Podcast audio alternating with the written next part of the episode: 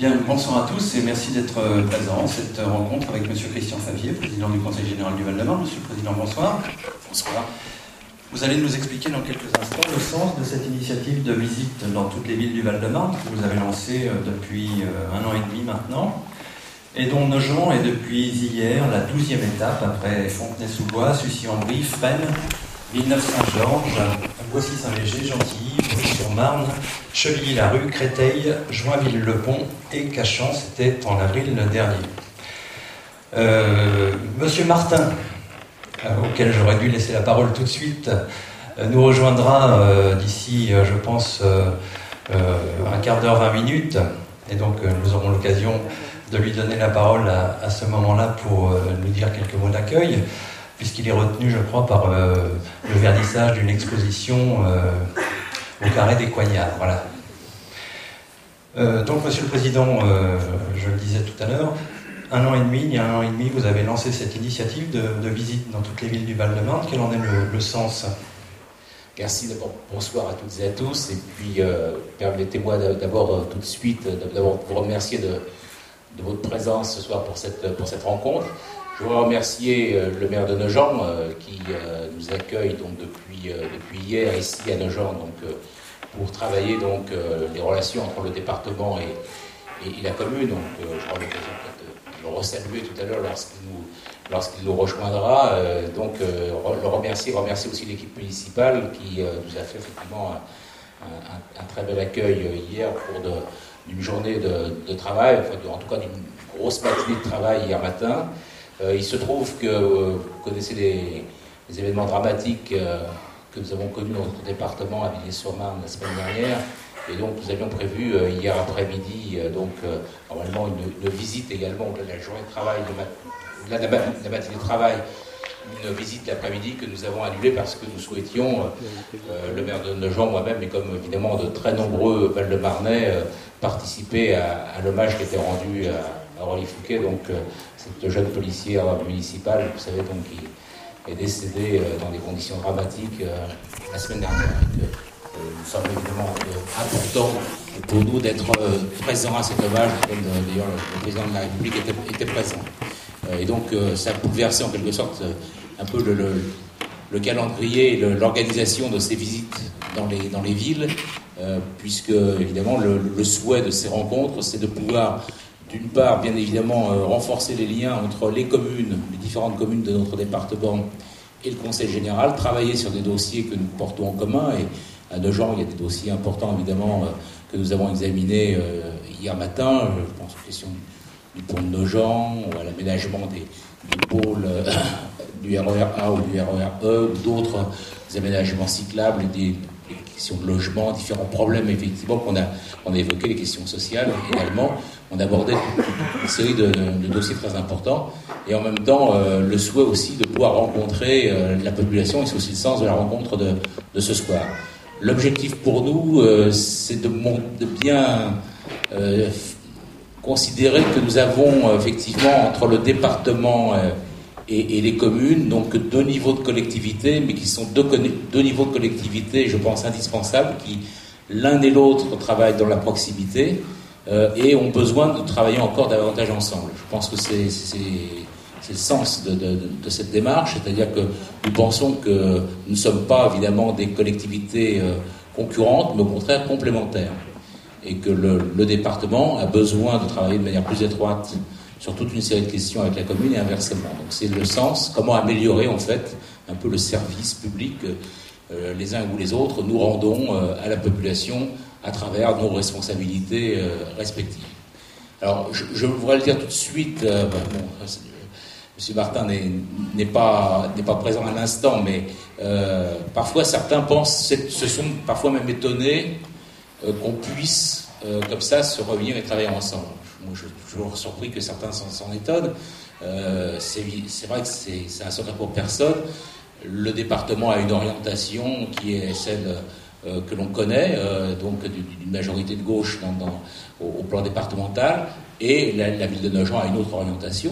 Et pour nous, euh, nous considérons bien évidemment que, quels que soient évidemment les choix que les populations ont pu faire au plan départemental ou local, les collectivités ont absolument besoin de travailler, de, travailler entre elles et qu'on ne peut pas évidemment s'ignorer.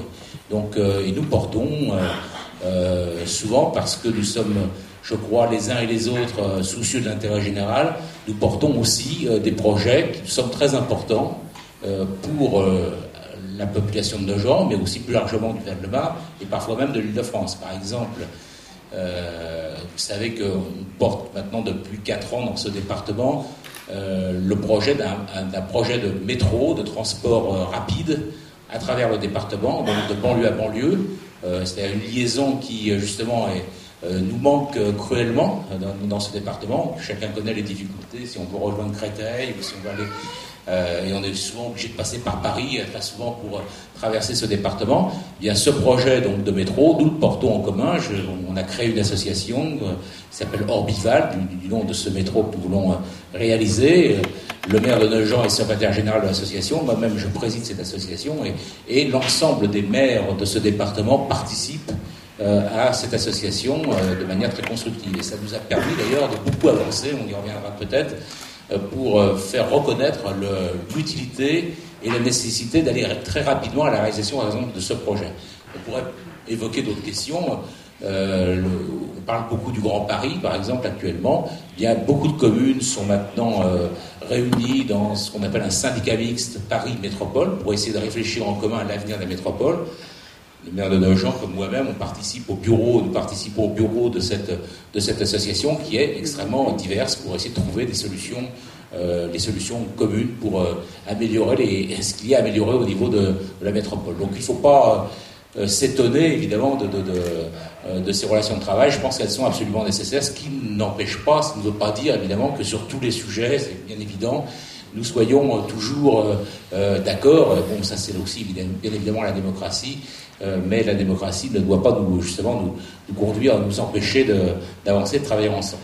Alors, Monsieur le Président, si vous voulez bien, avant d'entamer l'échange avec euh, les Nogentaises et, les Nogentais qui sont ici ce soir, j'aimerais que nous abordions quelques questions d'actualité. Vous êtes exprimé à plusieurs reprises contre le projet de réforme des collectivités. Il y a tout juste une semaine, accompagné de plusieurs centaines de Val-de-Marnais, vous êtes allé euh, porter les 40 000 signatures de l'appel Le Val-de-Marne, j'y tiens au Premier ministre François Fillon. Le projet de réforme des collectivités est depuis hier en débat à l'Assemblée nationale. Euh, pour vous, euh, il y a vraiment une menace qui pèse sur l'existence du département avec euh, ce projet de réforme? Alors, bien évidemment, l'opinion que je vais exprimer là est mon opinion. Hein, et elle n'engage pas, parce qu'on est à Nogent, elle n'engage pas évidemment l'opinion non plus de, la municipalité de Nogent, de Nogent, qui peuvent avoir évidemment, sur un sujet comme celui-là, qui est un sujet très important, un avis différent du mien, et ce qui est, bien normal. Euh, c'est vrai que j'ai exprimé beaucoup d'inquiétudes par rapport à ce projet de réforme des collectivités, qui euh, parfois au départ pouvait sembler s'appuyer sur une espèce de logique ou de bon sens, c'est-à-dire, en gros, euh, le constat était fait que les choses étaient peut-être étaient compliquées du point de vue de les différents niveaux de collectivité existants, etc. Et est-ce qu'il ne fallait pas mettre un peu d'ordre dans tout ça et voir réduire euh, le nombre de niveaux de collectivité? Alors ça peut paraître effectivement comme ça euh, quelque chose un peu qui pourrait sembler un peu de bon sens. Quand on y regarde un peu plus près, d'abord euh, ce qu'on peut dire, c'est que la situation en France n'est pas très différente des autres pays européens. Du point de vue des niveaux, il n'y a pas le même nombre de niveaux. La, différence la plus importante, c'est qu'on a effectivement 36 000 communes en France. Ça, c'est une vraie différence avec les autres, pays. Mais en termes de niveau, un, niveau départemental, un niveau régional, euh, un niveau communal, c'est ce que l'on retrouve dans la plupart des pays, des, pays européens. Et pourquoi? Bah, Parce que euh, on voit bien à l'expérience, par exemple, quand on regarde un département comme le nôtre, que euh, la commune et le département sont des collectivités qui ont un travail de proximité avec la population, avec évidemment des rôles particuliers. Par exemple, le département a des compétences très fortes en, matière d'action sociale, de protection de l'enfance, euh, en matière de gestion des collèges, par exemple. Mais c'est des collectivités qui restent dans un rapport de proximité avec la population. Euh, l'échelon régional a une vocation différente. Et bon, et je dirais en Ile-de-France, c'est peut-être encore plus évident qu'ailleurs, parce que L'Île-de-France, c'est quand même 11, plus de 11 millions d'habitants. Euh, et cet échelon-là n'est pas un échelon de proximité, c'est un échelon qui a au vocation à, fixer les grandes politiques un peu stratégiques, les grandes orientations, les grandes infrastructures dont on a besoin à l'échelle d'une métropole comme, comme, comme l'Île-de-France. Donc la question d'aller vers une réforme qui, aujourd'hui, vous avez vu que le premier acte de cette réforme, c'est en fait d'avoir le même élu qui siégera à la région et au département. Euh, et donc, d'une certaine manière, c'est un rapprochement qui est euh, opéré entre ces deux niveaux. Or, notre sentiment, en tout cas mon sentiment, c'est que s'il y a un rapprochement opéré, c'est plus dans la coopération entre le département et la commune, et la région et l'État, que, que l'inverse. Même si, évidemment, euh, il y a besoin de clarifier les compétences des uns ou des autres, mais euh, on a besoin de cet échelon de proximité. L'échelon départemental, de ce point de vue, c'est aussi l'intérêt des réunions que nous allons avoir, comme celle de ce soir, euh, c'est un, un, échelon qui justement permet ces coopérations sur un territoire plus vaste que le territoire communal et qui permettent de porter aussi des projets, des projets communs, mais toujours en lien étroit avec la population. Donc, le conseiller territorial tel qu'il est, tel qu'il est envisagé, euh, va avoir une difficulté. D'abord parce que ça, sera un élu, donc qui devra siéger, le même élu siégera dans les deux assemblées. Euh, par expérience, je peux vous dire que l'activité d'un conseiller général et l'activité d'un conseiller régional aujourd'hui, c'est déjà une activité très importante. Alors parfois, c'est pas forcément extrêmement visible comme ça, mais euh, le, conseiller général, par exemple, il, a euh, une obligation, par exemple, de siéger dans toute une série d'organismes. C'est très important que la collectivité départementale euh, y soit présente. Je pense par exemple les conseils d'administration de collège, les, établissements, beaucoup de beaucoup d'établissements de santé, d'établissements sociaux. Dans tous ces organismes-là, évidemment, c'est l'élu départemental qui siège. Et puis l'élu régional également, par fonction des compétences de la région, a aussi siéger dans beaucoup d'organismes. C'est le cas, par exemple, du conseil d'administration de lycée, puisque la, région a les lycées en charge. Demain, le même élu devra donc cumuler l'ensemble de ces responsabilités-là. Et ça, ça va devenir extrêmement compliqué. Ça, quasiment, je dirais, ça obligera pratiquement ces élus à être des élus, on peut dire quasiment professionnels, en quelque sorte. C'est-à-dire que, alors qu'actuellement, on a beaucoup d'élus, euh, y compris les conseillers généraux, qui ont gardé une activité euh, professionnelle à côté de leur responsabilité, de leur mandat d'élu. Euh, et je pense que c'est aussi une richesse. C'est-à-dire pas, c'est pas parce qu'on on assure pendant un mandat ou deux mandats une responsabilité à l'échelon d'un département ou d'une région qu'on doit forcément devenir en quelque sorte un professionnel de la politique ou un professionnel de la responsabilité, d'autant que ça pose beaucoup de problèmes, souvent d'ailleurs en, fin de, mandat, lorsque ces, personnes ne sont plus élues, elles doivent retrouver une activité, c'est pas aussi simple qu'on le, pense. Donc euh, le fait d'avoir des élus de proximité, c'est important. C'est-à-dire que ça permet d'avoir une relation plus directe. Euh, à l'échelle de la région, ce sera quand même extrêmement difficile d'avoir le lien, par exemple, comme, on a euh, comme celui qu'on a ce soir. Et par exemple, dans, tous ces organismes, tous ces conseils, il y a par exemple plus de 500 lycées au niveau de la région. Vous voyez, donc, euh, donc ça voudrait dire que ces élus devront siéger donc, dans beaucoup de lycées, dans beaucoup de collèges. Rien que dans le département du Val-de-Marne, il y a plus de 104 collèges. Euh, ça veut dire donc que certainement il y, aura, des élus qui ne pourront pas le faire, à l'évidence, qui ne siégeront pas et qui enverront un fonctionnaire départemental ou régional à leur place. Donc c'est pas en termes démocratiques, c'est pas tout à fait euh, la même chose. Je pense que c'est très important. Il y a des gens qui ont été élus, ils doivent effectivement représenter la collectivité pour laquelle ils ont été élus dans les organismes, les différents organismes sur lesquels ils ont des pouvoirs évidemment de décision, notamment en matière budgétaire ou autre. Donc vous voyez, ça c'est un c'est un point pour, euh, nous très important. Ce que, je ressens en tout cas, moi, sur cette réforme, c'est qu'évidemment, il y a d'abord une recherche d'économie, euh, mais qui n'est pas toujours très très bien posée. Pourquoi? Parce que quand on parle des déficits publics, aujourd'hui on parle beaucoup euh, des déficits publics du pays. il faut savoir que dans le déficit public global de, de notre pays, la part du déficit des collectivités locales est extrêmement faible, c'est 10%. C'est dit pourquoi? Pour une raison extrêmement simple. Il y a une différence fondamentale entre l'État et les collectivités, c'est que la collectivité a une obligation d'équilibrer son budget en recettes et en dépenses. Et nous, nous ne pouvons pas emprunter pour financer du fonctionnement. C'est interdit. C'est-à-dire que si, par exemple, on dépensait plus en fonctionnement euh, que euh, nos recettes, on n'a pas le droit d'emprunter pour combler ce déficit euh, de fonctionnement. Ça, c'est interdit. L'emprunt ne sert qu'à financer les investissements pour les collectivités.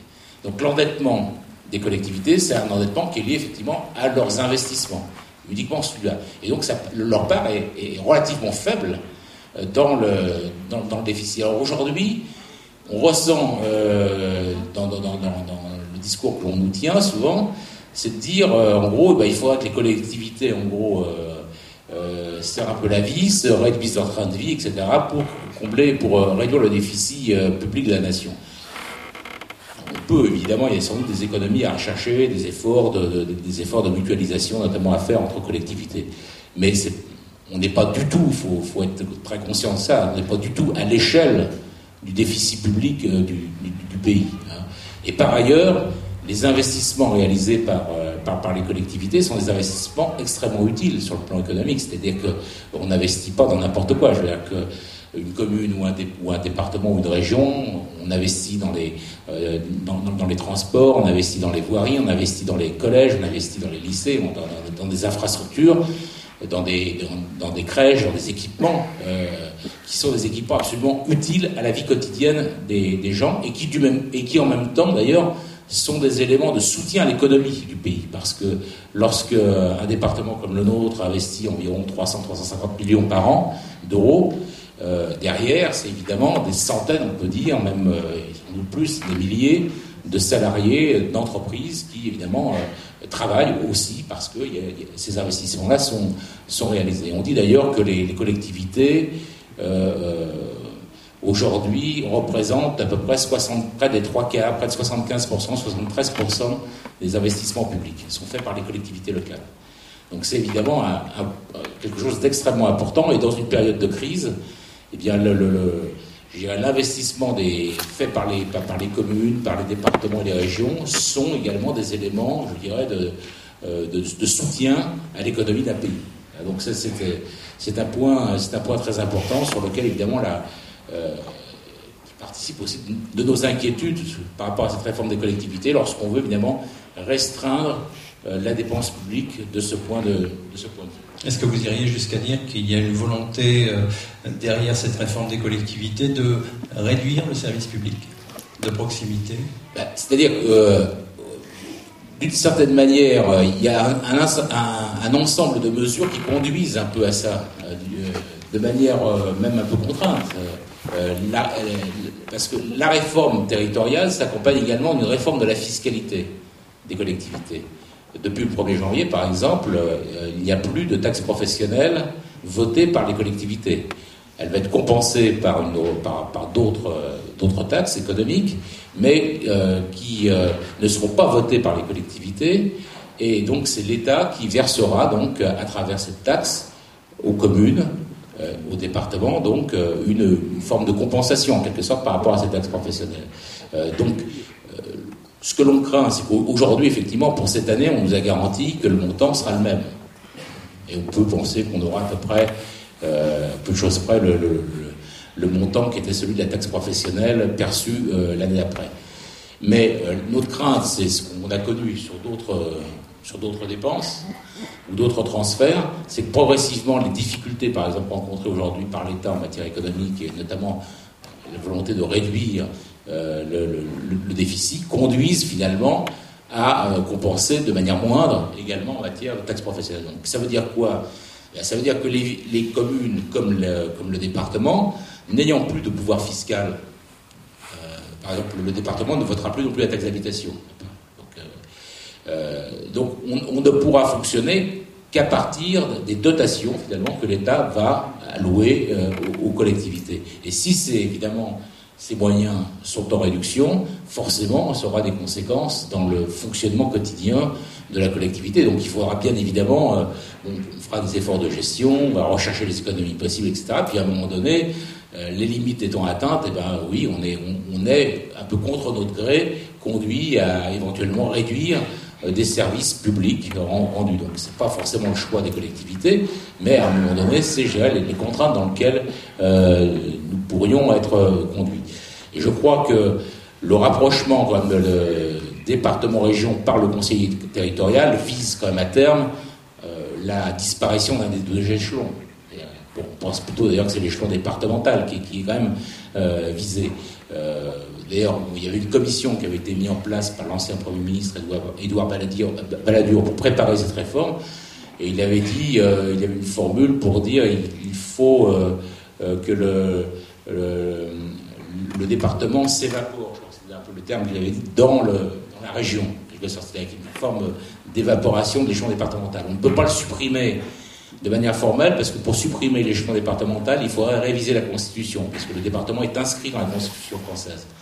Or, aujourd'hui, il n'est pas certain qu'il y ait euh, euh, une majorité d'élus qui acceptent euh, donc de réviser la Constitution pour aller vers la disparition du, département qui reste un échelon auquel les gens sont quand même extrêmement attachés dans, dans, le pays. Mais on sent quand même que c'est cette orientation-là qui est quand même fortement imprimée aujourd'hui par, par cette réforme. Récemment, vous avez tenu une conférence de presse avec six présidents de conseils généraux, de gauche, mais aussi euh, de la majorité présidentielle, pour réclamer euh, des compensations à l'État. De quoi s'agit-il?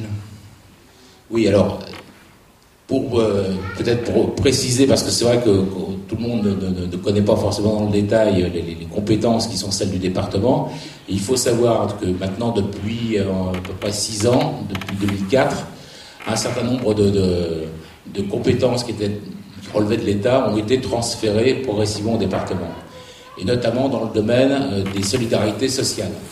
Euh, il y a notamment trois allocations très importantes, que sont le RSA, donc pour les, les personnes qui euh, ne sont plus indemnisées par le chômage et donc qui touchaient le RMI, maintenant on appelle ça le, RSA, revenu de solidarité active, c'est un peu différent, mais disons que ça touche pour une part ce public.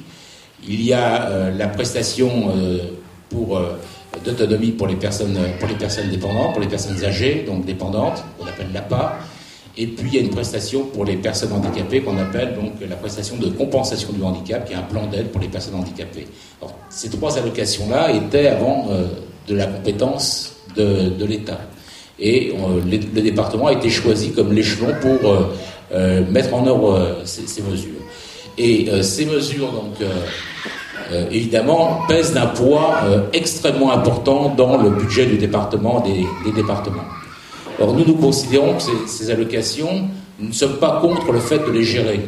C'est-à-dire que nous, pensons, par exemple, que les personnes, par exemple, qui sont au RSA, euh, ont besoin d'accompagnement social, ont besoin d'un travail, d'accompagnement professionnel ou autre, et bon, pourquoi ne pas choisir effectivement la région comme échelon pour, dans la mise en œuvre de, de cette mesure Pareil pour l'APA, c'est le travail de proximité, il est normal vis-à-vis des personnes âgées dépendantes, pourquoi pas de, s'appuyer sur des structures qui sont des structures départementales.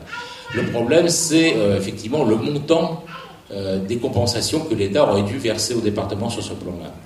Et euh, progressivement, d'année en année, cette compensation n'évolue pas, ou enfin en tout cas n'évolue pas au, même rythme que la dépense, parce qu'on est face à des allocations sur lesquelles nous n'avons pas de pouvoir d'agir. Le montant de l'allocation, ce n'est pas le département qui le fixe, le montant de l'APA ou du RSA, c'est chaque année, c'est l'État qui le fixe. Par exemple, s'il y a une augmentation de 1% euh, de, l'allocation RSA, c'est l'État qui, le décide, mais ensuite, c'est le département qui doit le verser. Or, la compensation n'est plus intégrale. Et non seulement elle n'est plus intégrale, mais elle s'est même très largement euh, dégradée, cette compensation. À tel point que dans un département comme le nôtre, euh, on, on, a pu chiffrer à, 229 millions d'euros euh, l'écart entre euh, les allocations versées par le département et la compensation reçue, donc, euh, que nous avons reçue de l'État. donc c'est des sommes qui, viennent et qui s'accroissent d'année en année. Donc tout cela, évidemment, met en grande difficulté les, départements et donc avec d'autres présidents de conseils généraux, effectivement, de diverses sensibilités, puisqu'on est tous confrontés à ce problème-là, évidemment, c'est un problème général pour tous les départements. Euh, nous avons euh, souhaité donc euh, interpeller donc le Premier ministre sur cette question et nous, allons proposer qu'un projet de loi soit déposé de manière très rapide pour qu'il y ait une, compensation sincère des dépenses engagées par les départements sur ces trois allocations qui sont des allocations de nationales de solidarité. Euh, et donc ça, c'est un point très important. Donc euh, cette, démarche est actuellement, euh, actuellement en cours. Il est certain que si nous obtenions satisfaction sur ce point, ça permettrait évidemment un tout autre fonctionnement de, nos, de, nos collectivités et ça nous permettrait évidemment de, mieux faire face à une demande qui est une, demande sociale qui est aujourd'hui en, croissance, parce qu'en période de crise, bon, ben, chacun le sait bien, il y a plus de personnes en difficulté aujourd'hui dans notre pays et notre département évidemment n'échappe pas à, cela. Et donc euh, il faut être en capacité de pouvoir continuer donc euh, d'apporter cette aide, mais dans des conditions qui ne mettent pas en péril tout le reste du fonctionnement du, département. C'est le sens de cette démarche et nous serons reçus, ces sept présidents, donc nous serons reçus par le Premier ministre le 1er juin, donc la semaine prochaine. Euh, un dernier mot peut-être sur le, budget du département, dans le contexte que vous venez de, nous décrire. Est-ce que cela vous a contraint à, faire des, restrictions dans, vos activités? Est-ce que ça vous a amené, euh, je crois, à augmenter les, impôts, euh, la part départementale des impôts locaux de 4% cette année? Comment ça se présente? Là, vous allez entrer dans la préparation budgétaire pour 2011. Comment, ça se présente? Alors, ces difficultés qu'on a, a, a senti quand même monter donc avec ces transferts de, compétences, parce que j'ai parlé essentiellement de ces trois allocations de solidarité, il faut aussi savoir que ce pas les seuls transferts qu'il y a eu. Par exemple, toutes les routes nationales ont été transférées au département. Aujourd'hui, les routes nationales, ici dans le département, c'est le, conseil général qui les gère, qui, doit les entretenir, qui doit les, rénover, etc. C'est ça, n'est plus l'État. Euh, c'est vrai, par exemple, de tout le conseil personnel également euh, de l'éducation nationale qui euh, ont été transférés au département, c'est-à-dire tous les personnels techniques hein, des, collèges. Et c'est par exemple dans, le Val-de-Marne, c'est près de 1000 personnes, donc c'est quand même pas rien. Ces 1000 personnes sont maintenant gérées, donc c'est ceux qui s'occupent de la restauration scolaire dans les collèges et ceux qui s'occupent de l'entretien. Ces personnels sont maintenant euh, géré par, euh, par notre collectivité. Donc tout ça, c'est des transferts évidemment qui ont euh, complexifié et alourdi aussi le travail des, départements. Mais ce transfert, donc, on, progressivement des difficultés et évidemment, et, l'élément qui a été aggravant a été évidemment le déclenchement de la crise, de la crise financière, avec notamment l'effondrement pendant à partir de la euh, de la mi-2008 euh, du marché immobilier.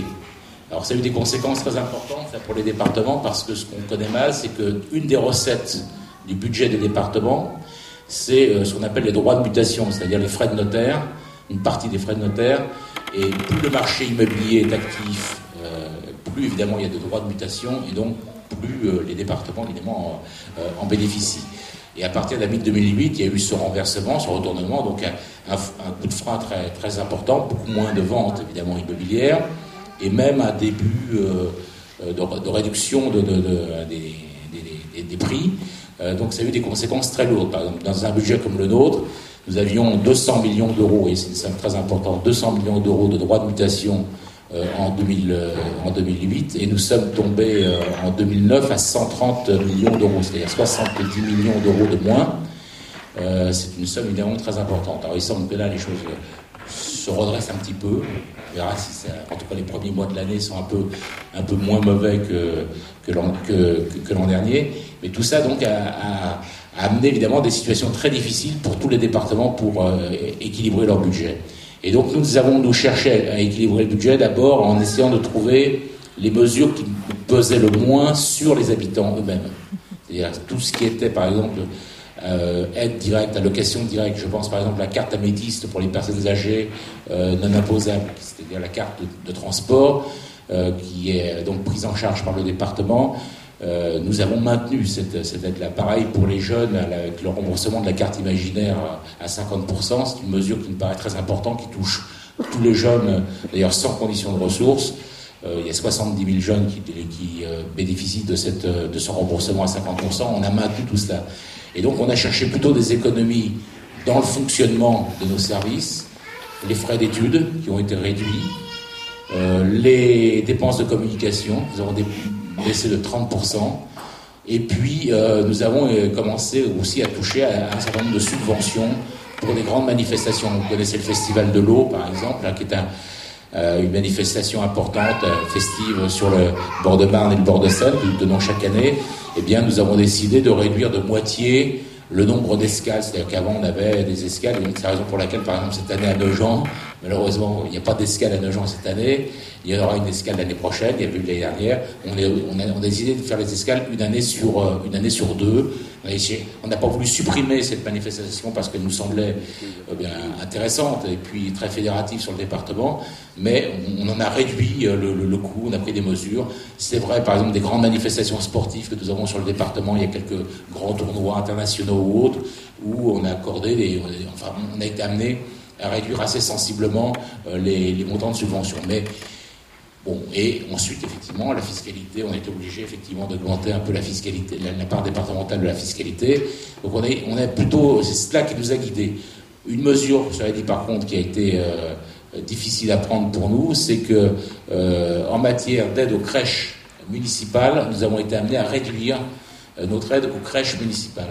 Alors, on a une particularité dans ce département, c'est que, à la différence de tous les autres, on peut le dire quasiment, le, département gère ses propres crèches. On a 76 crèches que nous gérons directement, mais euh, ce qui est une exception en France. Euh, mais en plus de cette gestion-là, nous avions euh, pris aussi l'habitude d'aider fortement le financement en fonctionnement des crèches municipales et puis aussi en, en investissement lorsqu'il y avait des créations nouvelles. On n'a pas touché à l'investissement on a modulé l'investissement, mais on a maintenu un plan d'investissement, d'aide à l'investissement pour les communes qui veulent créer des places supplémentaires de crèches. Donc ça, c'est maintenu. Mais par contre, on a réduit effectivement nos aides en, fonctionnement. Et du même coup, ça oblige euh, les communes à euh, se tourner un peu plus vers la caisse d'allocation familiale, qui est l'autre financeur important euh, pour les crèches. Et c'est d'ailleurs pas anormal, d'ailleurs, parce que quand on faisait le constat, quand on faisait le bilan, on s'apercevait finalement que dans ce département, c'est là aussi quand même quelque chose d'un peu particulier, le département, le conseil général finançait plus les crèches que la caisse d'allocation familiale. C'était quand même une situation un, peu, un petit peu paradoxale. Euh, donc on reste quand même à un très haut niveau d'investissement, de, de, de, budget en matière de petite enfance. C'est l'un des premiers budgets dans le budget départemental, c'est 80 millions d'euros par an. Euh, la gestion de ces 76 crèches notamment, mais on a été obligé effectivement de, réduire l'aide au fonctionnement des crèches municipales. C'est une, question évidemment, on sait bien, qui crée une difficulté, euh, une difficulté à, un autre, échelon. Alors, euh, vous allez pouvoir engager le dialogue avec M. Christian Fabien. En guise d'introduction, je vous propose de regarder un court film réalisé par l'équipe vidéo du Conseil général qui est allé à votre rencontre dans les rues de Nogent. Le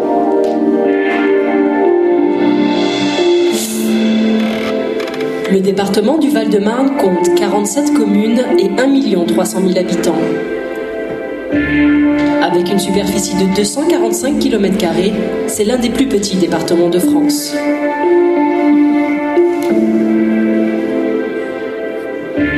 Ses missions principales et obligatoires sont l'action sociale, les collèges et la voirie, mais le département peut aussi gérer par choix d'autres domaines. Exemple, la petite enfance avec la gestion de 76 crèches départementales ou le logement avec la réhabilitation de 60 000 logements locatifs sociaux. Autre domaine dans lequel le Conseil général a dépassé ses compétences, l'art et l'environnement avec par exemple la gestion de 22 parcs départementaux.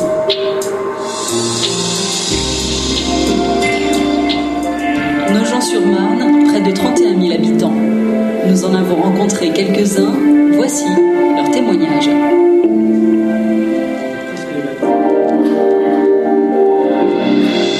C'est euh, les routes départementales, euh, les rénovations des collèges et les constructions des collèges. Le conseil général, c'est tout ce qui s'occupe euh, au niveau municipal, départemental. Conseil général, oui, ça va. Au niveau des voiries, au niveau des infrastructures régional pour les routes, les transports en commun, je pense. Il s'occupe euh, des collèges, il les rénove, il s'occupe des, des, routes des routes départementales et des cartes imaginaires. Ce qui est bien maintenant, euh, c'est qu'il y a plusieurs parcs et il y a plusieurs endroits où euh, s'amuser. Par exemple, le parc d'Agovert, le parc Bateau, la mairie ou même il y, a, plusieurs boulangeries, il y a, le bord de main, de main, pardon. Et il, y a un petit parc à côté euh, du bord de main et il y a le stade aussi. Quasiment tout le monde va au stade. C'est une ville très agréable. On a beaucoup de commerces, on est bien desservi, une certaine sécurité encore actuellement. On a quand même des infrastructures pour les enfants, pour les adultes, on a des piscines, on a de très jolis parcs bien entretenus. Donc quand on a des petits-enfants comme moi, c'est vraiment agréable de pouvoir les emmener dans les parcs. Au niveau du rééquilibrage, ça serait bien que euh, sur le, secteur Est, on ait beaucoup plus de sociétés qui viennent s'installer pour faire l'équilibre avec la défense. on aime bien ce quartier, c'est très propre, c'est vraiment, il y a beaucoup de commerces qui sont très authentiques. Il y a beaucoup d'aires de jeu pour les enfants et tout est propre, vraiment c'est bien entretenu. Il y a toujours des fleurs, c'est vraiment agréable. Et avec les enfants, on vient très souvent, surtout le week-end. Il y a des commerces, nous avons un monoprix, il y a trois fois le marché sur nos gens. On a pas mal de boulangeries, euh, on a une sécurité sociale, on a la mairie, on a la gendarmerie, on a la police municipale. Il y a, il y a tout ce qu'il faut, gens. C'est assez vert hein, quand même, hein, euh, nos gens. Je trouve qu'il y a quand même pas mal de parcs. Euh, il y a une rue semi-piétonne qui est la grande rue Charles Gaulle à partir euh, d'un certain moment, parce qu'elle ne l'est pas au début. Et ce qui fait qu'on se balade très facilement à pied. Et c'est très agréable, hein, parce que l'esprit, on va dire, un peu village, parce que c'est le village de peu par là, donne, donne un, certain, un certain confort de vie et c'est très agréable. Le pont de Nogent est toujours bouché le matin, le midi, le soir. Je prends régulièrement ma voiture parce que au niveau du RER, e c'est totalement impraticable le matin quand on arrive, il est archibondé en fonction de l'heure à laquelle on le prend. Et le soir, c'est pareil, quand on le prend, moi je travaille à Gare de Lyon. Gare de Lyon, j'ai deux, trois stations, donc si je veux m'asseoir, je ne peux plus descendre après. Pour, pour, ceux qui sont en voiture, mais il y a le même problème, ça c'est tout le monde est au courant, c'est le pont de nos gens, c'est l'horreur. Voilà. Autrement, bah, ça va très bien. La ligne A, euh, devrait y avoir des, des, wagons, enfin, doubles. Parce que là, on est vraiment. Euh, si vous prenez le RER e à, 8 h euh, à Nogent ou à Fontenay, vous êtes serré, on arrive à peine à. Et le soir, quand on revient vers 18h, c'est pareil. Hein. On a accès facile avec le RER e A sur Paris, avec le RER E. Avec les bus, on peut aller dans les différentes communes avoisinantes. Euh, et voilà. Il y a le bus qui passe à peu près toutes les 3-5 euh, minutes. Et il y a des arrêts à peu près bah, à chaque euh, site important. quand même, les, les, locations sont quand même assez chères quand même. Hein. Tout le monde ne peut pas se permettre d'acheter sur nos gens. une famille de trois enfants, moi mes enfants ont été obligés de partir sur Crécy-la-Chapelle parce que sur nos gens, compte tenu de leurs revenus, euh, n'avaient pas les moyens d'avoir un appartement euh, ou une petite maison sur nos gens sur marne Les personnes qui sont autour de moi, oui, ils ont du mal à se loger. Moi, enfin, nous, ça fait 11 ans qu'on est là, donc euh, on habite toujours enfin, voilà, au même endroit. Mais apparemment, c'est très difficile, oui. C'est sûr qu'à nos gens, ça sera peut-être un peu plus cher qu'ailleurs, parce que ça reste, à mon avis, encore une ville qui a un, certain confort de vie, un certain niveau de vie, euh, une insécurité quasi, quasi nulle. Donc c'est vrai que moi, ça m'arrive de rentrer tard le soir, euh, parfois minuit, une heure du matin, même via les transports en commun. J'ai jamais senti de problème. Donc effectivement, après, ça se ressent, à mon avis, forcément au niveau de la location. Mais après, bon, c'est un choix. Hein. Euh, après, c'est un choix de par, le, cadre de vie dans lequel on veut vivre et de par également le cadre de vie qu'on veut donner à ses enfants. Quoi, hein. l'époque où les petites filles étaient euh, sur nos gens, euh, la plus grande a eu sans problème au bout de six mois une place en crèche. Donc euh, je pense que c'est encore abordable. Faut pas être pressé. Mais bon, plus de crèches, ça serait bien aussi. Hein. Pas normal que certains parents puissent mettre leurs enfants en crèche et d'autres pas. Je veux dire, quand on a besoin d'une crèche, c'est tout de suite après la naissance. C'est pas six mois ou un an après quand on a déjà trouvé une nounou. Ça va bientôt faire un an qu'on cherche une place en crèche parce qu'on a commencé euh, un peu avant sa naissance, c'est-à-dire 2-3 euh, mois avant sa naissance. Et euh, bah, pas plus tard qu'il y a 3 jours, on a reçu encore un refus donc, de son acceptation en, crèche. Et donc donc c'est très compliqué. Quoi. Mes deux premiers garçons, je n'ai pas eu de place. Donc je vais retenter une troisième fois, mais bon, je sais que ça sera encore négatif. Y a un panier de basket, des nouveaux casiers et, euh, Et puis c'est bien, hein. ils ont refait la couleur dans toutes les, dans toutes les classes. Au début de l'année, euh, ils ont rénové, euh, ils ont fait euh, des bâtiments préfabriqués. Après, ils les ont démolis et ils ont construit les nouveaux bâtiments. Bah, puis maintenant, bah, c'est tout, tout neuf et puis voilà. Il a été refait l'année dernière, mais enfin voilà, c'est pas non plus la beauté. Le bâtiment qui a été rajouté. Ouais, c'est le B, je crois. Euh, les salles sont plus propres, il a grandi, il est plus, euh, il est plus organisé et la cour est plus grande. Sinon, il n'y a pas beaucoup, euh, il n'y a que ça.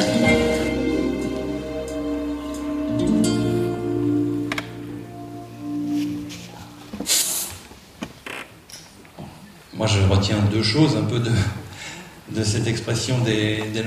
Tout d'abord, euh, vous aurez remarqué que les jeunes collégiens sont très au fait de ce qu'est l'institution départementale, plus au fait que leurs aînés que nous avons interrogés, qui pour eux, ça restait quand même quelque chose de très approximatif. Et puis ensuite, vous aurez noté qu'il y a des boulangeries à Nogent. Hein. Vous êtes bien desservis en boulangerie. Alors maintenant, vous avez la parole. Euh, quel regard portez-vous sur l'action du Conseil général? Êtes-vous satisfait de ces interventions? Souhaitez-vous des améliorations du service public départemental? Quelles sont vos attentes, vos besoins? Vous avez la parole. Il vous suffit pour cela de lever le doigt pour attirer mon attention. Et mes assistants, Maud Mansilla et Cédric Meada, que euh, j'aperçois ici, voilà, se feront un plaisir de vous apporter le micro. Allez, qui veut se jeter à l'eau? Commencez à engager le dialogue avec Christian Favier. Monsieur. En vous demandant de vous présenter, s'il vous plaît. Bonjour, Christian Rabot, président de l'association Équilibre, qui a pour objectif euh, la réduction des pollutions sonores et environnementales sous toutes ses formes. Alors donc je vais rester dans les mêmes questions dans le cadre, bien entendu, du Conseil général. Tout d'abord, je voulais saluer cette initiative puisque c'est bien de, de, pouvoir échanger aujourd'hui, enfin ce soir, sur euh, les problématiques que nous rencontrons dans les villes du Val-de-Marne. Alors, il y a plusieurs problématiques, mais une question que je vais vous poser, puisque ça fait plus de 15 ans, 20 ans, qu'on parle, du reste votre film l'a mentionné, le bouchon du pont de Nogent. Bouchon du pont de Nogent qui pourront apposer à la non-solution de l'autoroute A4, A86 depuis des années. Puisque automatiquement nos villes sont engorgées, ce qui provoque de la pollution sonore et environnementale, du fait de cette non-solution. Donc ma première question, qu'est-ce que vous envisagez de faire par rapport à ça? Et je ne sais pas si je Non, mais continuez. Oui, D'accord. On va prendre plusieurs questions et Monsieur le Président répondra par. D'accord. Une autre euh, question, et je pense que vous y êtes favorable au niveau du Conseil euh, général, c'est la réduction euh, des, des, voies au travers des communes. C'est-à-dire que quand on a, je prends un exemple, une, une avenue qui est sur la N186 qui s'appelle l'avenue de Joinville, on va m'expliquer comment on va réduire les pollutions euh, sonores et environnementales en conservant ces deux fois deux voies qui est devenue une autoroute, aussi bien le matin, le midi, le soir et dans la journée, même dans la nuit, puisque quelque part, comme l'autoroute étant saturée, et ce qui paraît tout à fait légitime, nos concitoyens essayent de, prendre ce que j'appelle des voies de délestage. Et puis une aussi des pollutions sonores, ça a été évoqué, je pense que la ligne RER e A.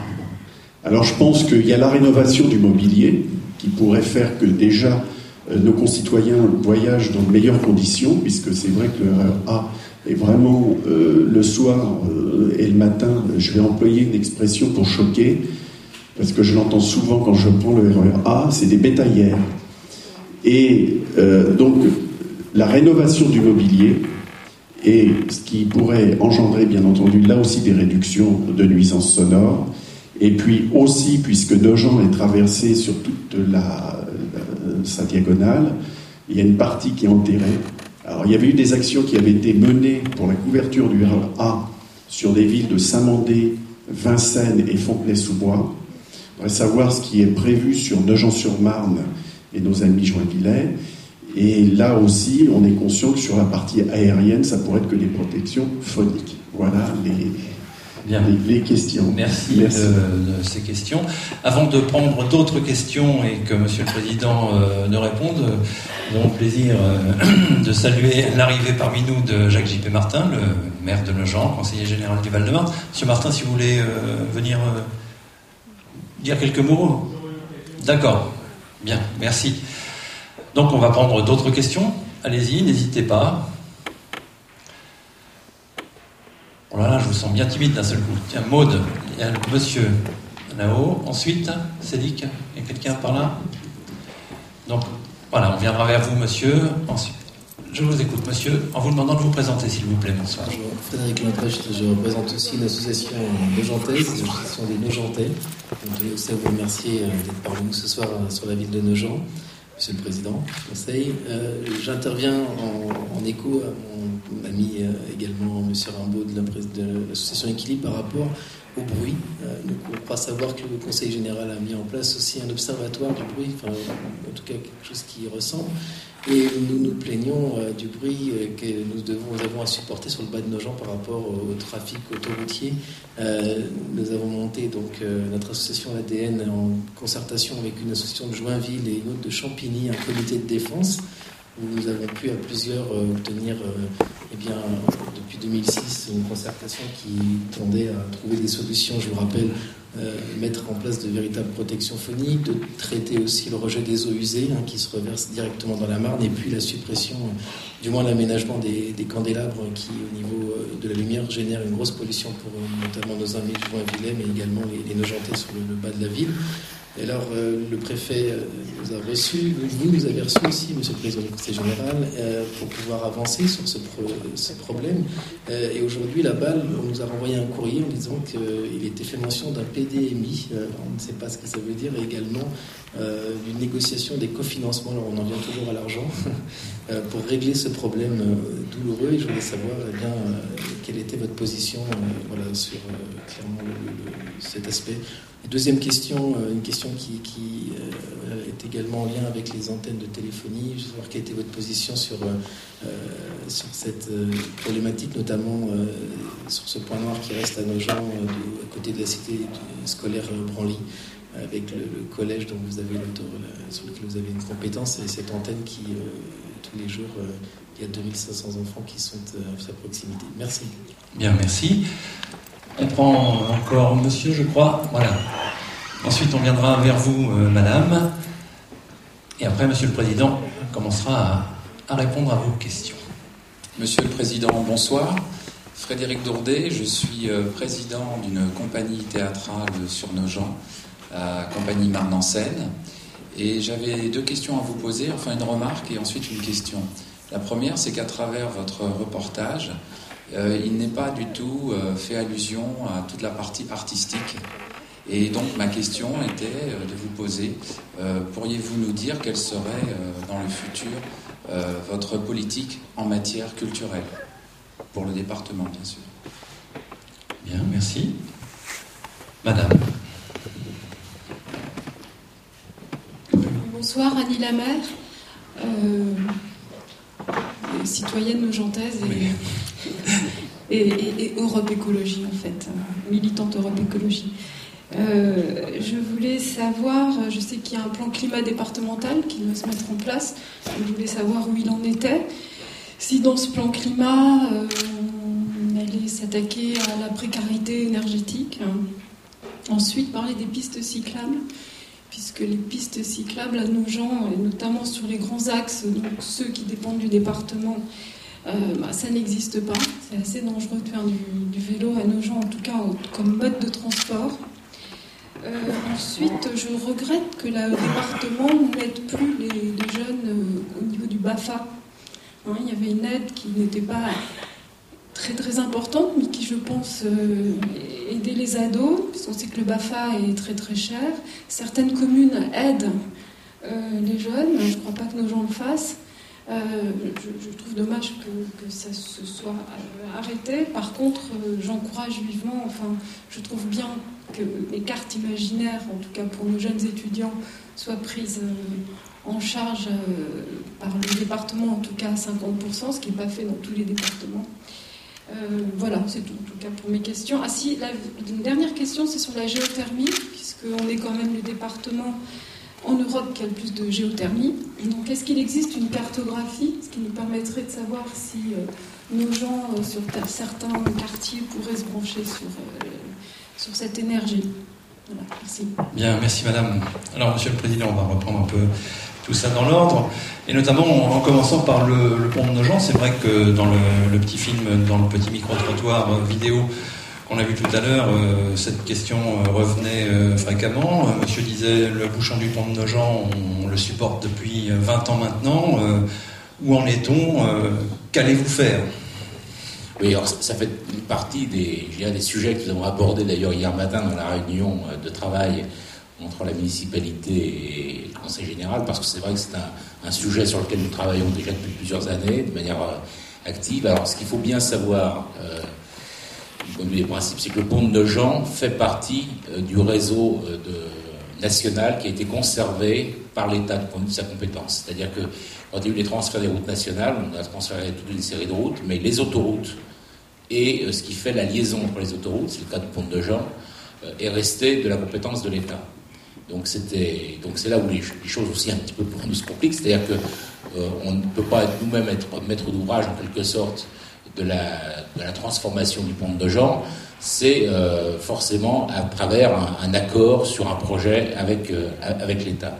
Donc la mise au point du projet a été longue parce que euh, il y a eu beaucoup d'améliorations qui ont été apportées au projet à partir de la concertation qui a été conduite entre les trois communes du Péreux, de Nogent et de Champigny, et avec le, département également comme partie prenante, et notamment par exemple pour ne pas avoir simplement une amélioration uniquement de, la circulation routière, mais d'avoir aussi euh, la possibilité d'une véritable circulation piétonne et vélo, donc avec une passerelle qui euh, serait adossée donc au pont. Donc il y a eu toute une série de propositions qui ont été faites.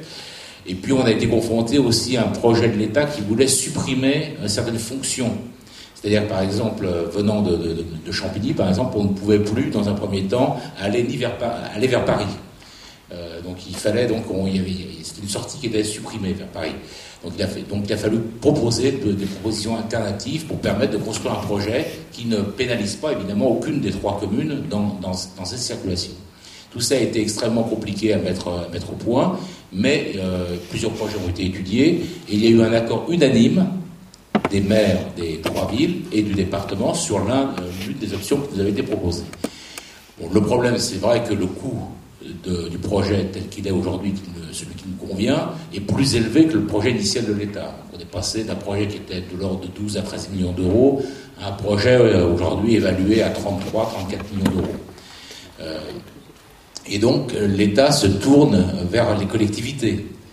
Or, euh, c'est ça, ce fameux PDMI dont quelqu'un a donné nom. Je serais incapable d'ailleurs de vous dire euh, exactement le. En fait, programme de modernisation, des, infrastructures. des, infrastructures. Voilà. Donc en fait, c'est les crédits que l'État consacre sur le réseau qu'il a conservé.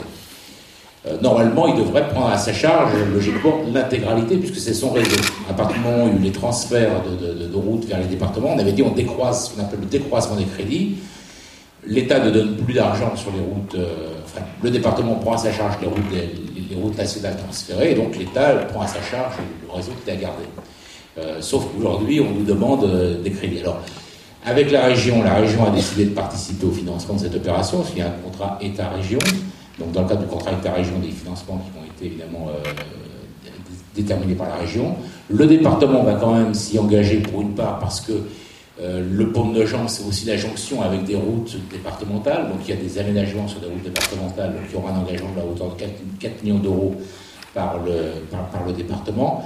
Et malgré, donc, quand on fait le total des crédits prévus aujourd'hui par l'État, ceux de la région et ceux du, département, on n'arrive pas encore à boucler l'opération financièrement.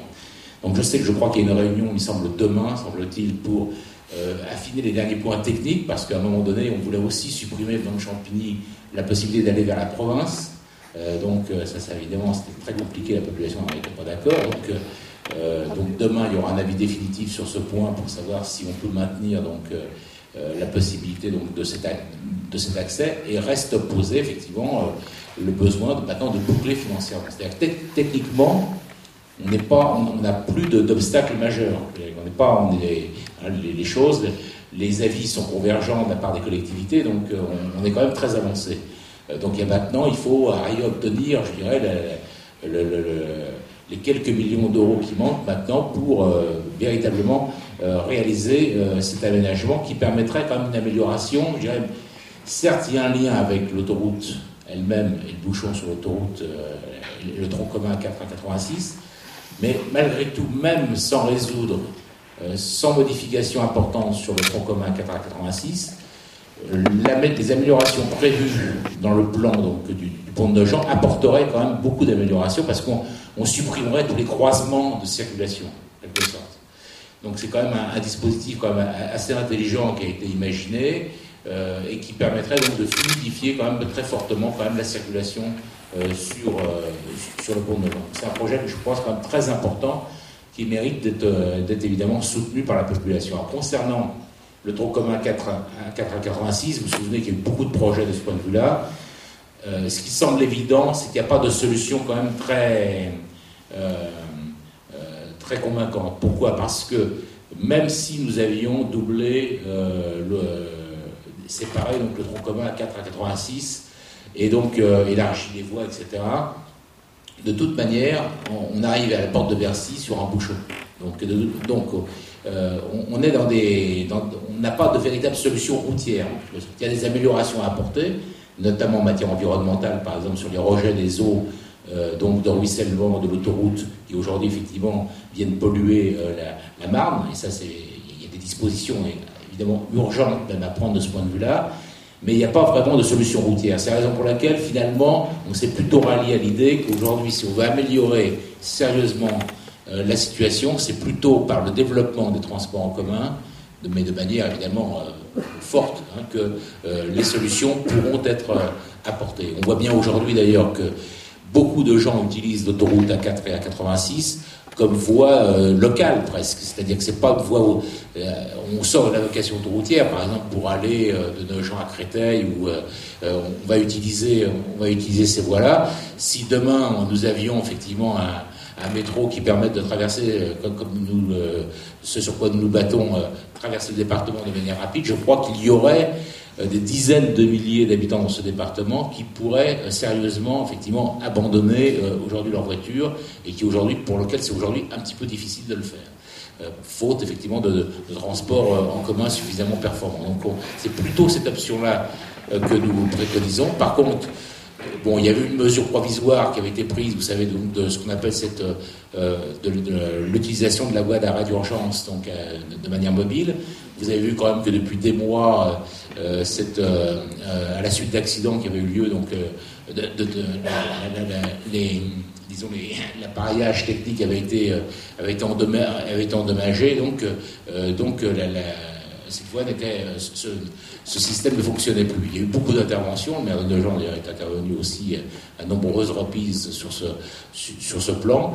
Aujourd'hui, on nous a assuré que les travaux allaient être réalisé. Et donc, euh, donc on pourrait réutiliser effectivement à certaines périodes donc cette cinquième voie qui, de fait, effectivement, a quand même apporté une amélioration. Enfin bon, pour, en étant moi-même usager, j'ai noté effectivement lorsqu'elle fonctionnait, évidemment, euh, qu'elle a, elle a permis en tout cas de bien fluidifier quand même effectivement le, tronçon, disons, entre, euh, entre Villiers-Champigny euh, et, Créteil. Donc ça, ça a été quand même une, amélioration. Mais il reste effectivement que il y a besoin d'apporter des améliorations donc souhaitées, notamment sur la pollution effectivement de la pollution des eaux de la Marne, sur effectivement l'éclairage public également.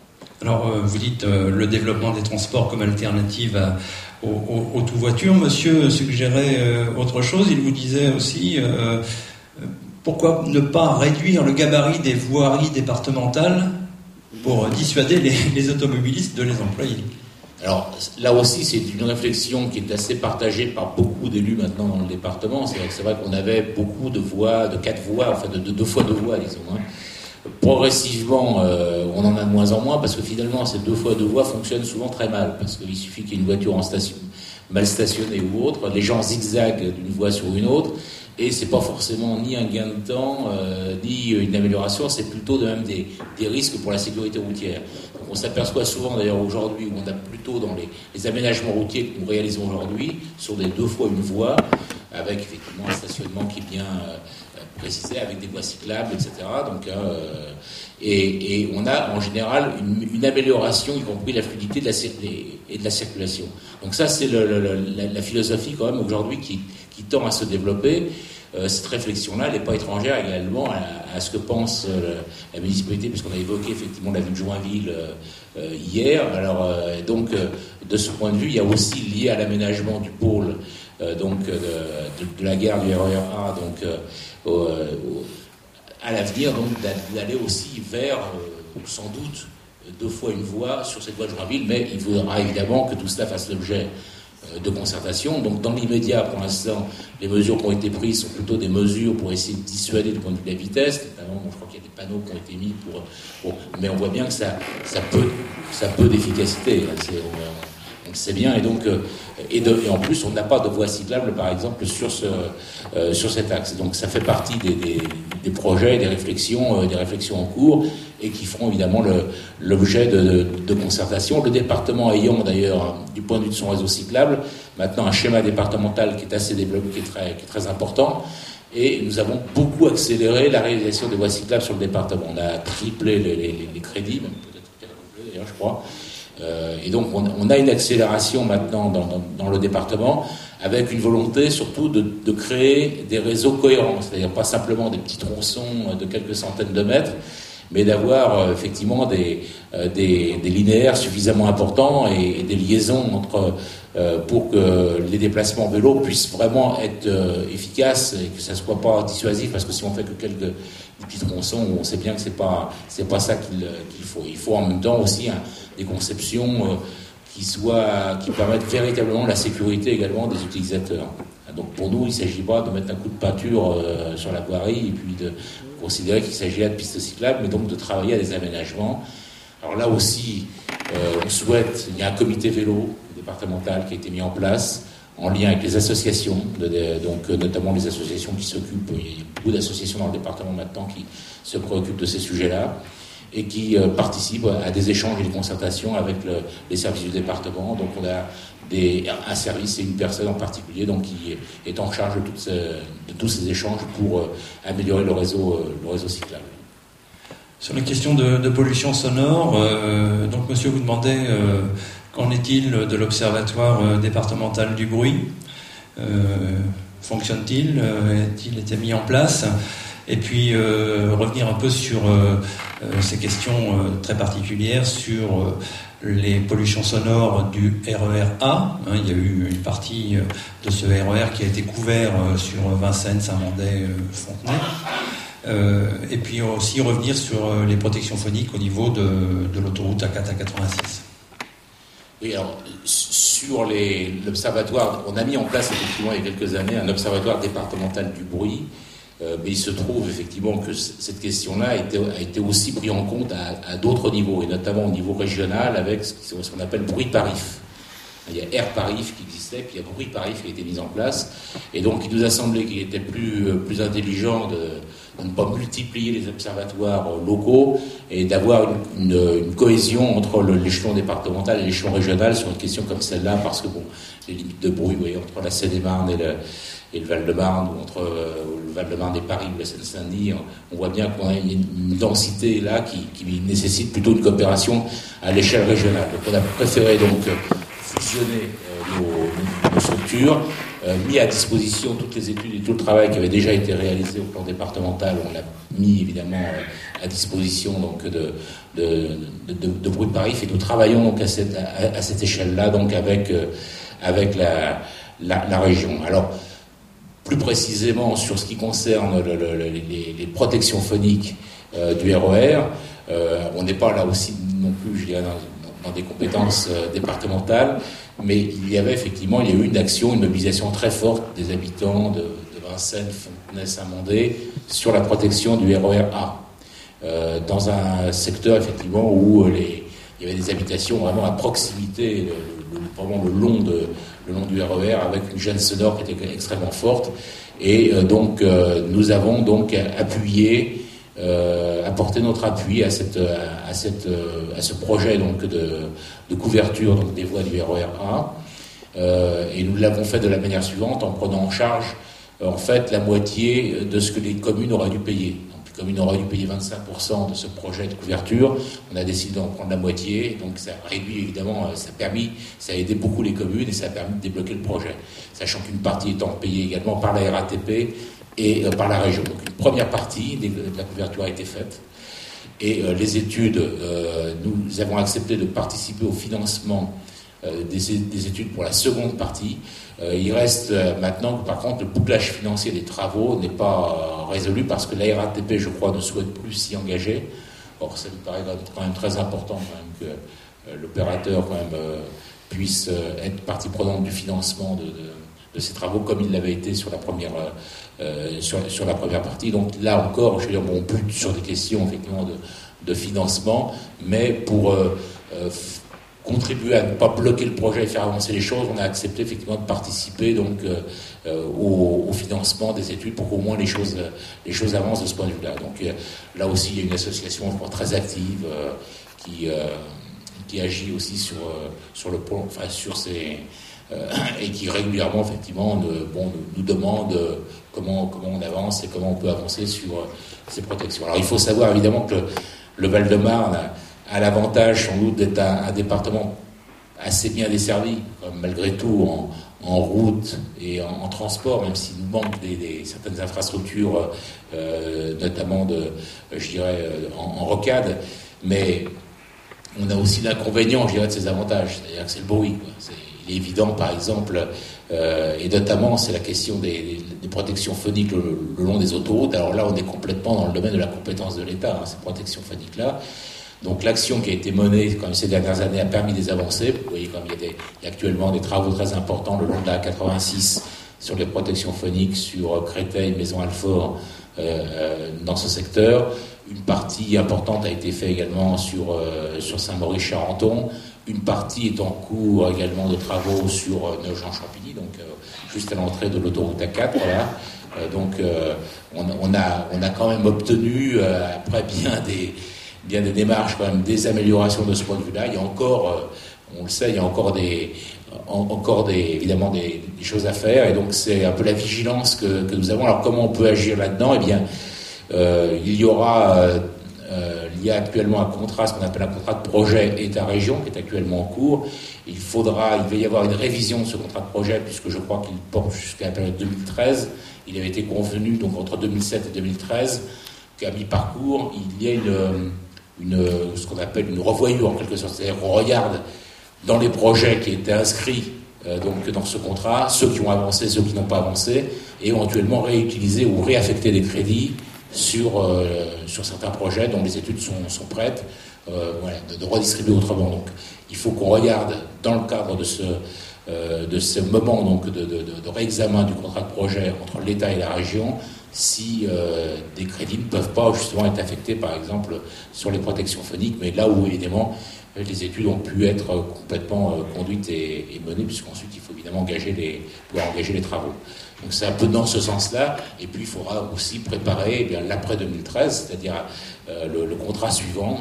donc, et il n'est pas trop tard, on est, on est déjà en 2010, et on sait que ces travaux effectivement d'aménagement, il faut quand même travailler souvent sur la durée. Hein. On le sait, malheureusement, euh, les choses sont plus lentes que ce qu'on souhaiterait, et donc il n'est pas trop, trop tôt, je dirais, en quelque sorte, pour euh, déjà poser des jalons sur ce que nous souhaitons comme amélioration à apporter en matière notamment de protection phonique dans le département, que ce soit les protections phoniques liées aux ferroviaires ou liées aux, autoroutes notamment. Quelle est votre position concernant les antennes relais de téléphonie? Alors, euh, bien évidemment, euh, euh, on sait que c'est une question extrêmement sensible parce qu'il y a eu au départ des fois des installations, on peut dire un peu anarchiques de ces antennes par les opérateurs téléphoniques. Depuis, bon, il y a eu des choses quand même qui ont, qui ont été actées, notamment une charte qui a, été, qui a été mise en place et qui engage à la fois des grands opérateurs de téléphonie, l'État et, le département qui fixent un certain nombre, et les communes, et qui fixent un, certain nombre de règles. pour moi, en tout cas personnellement, bien évidemment, le principe de précaution doit être déjà la, le, principe de base pour nous.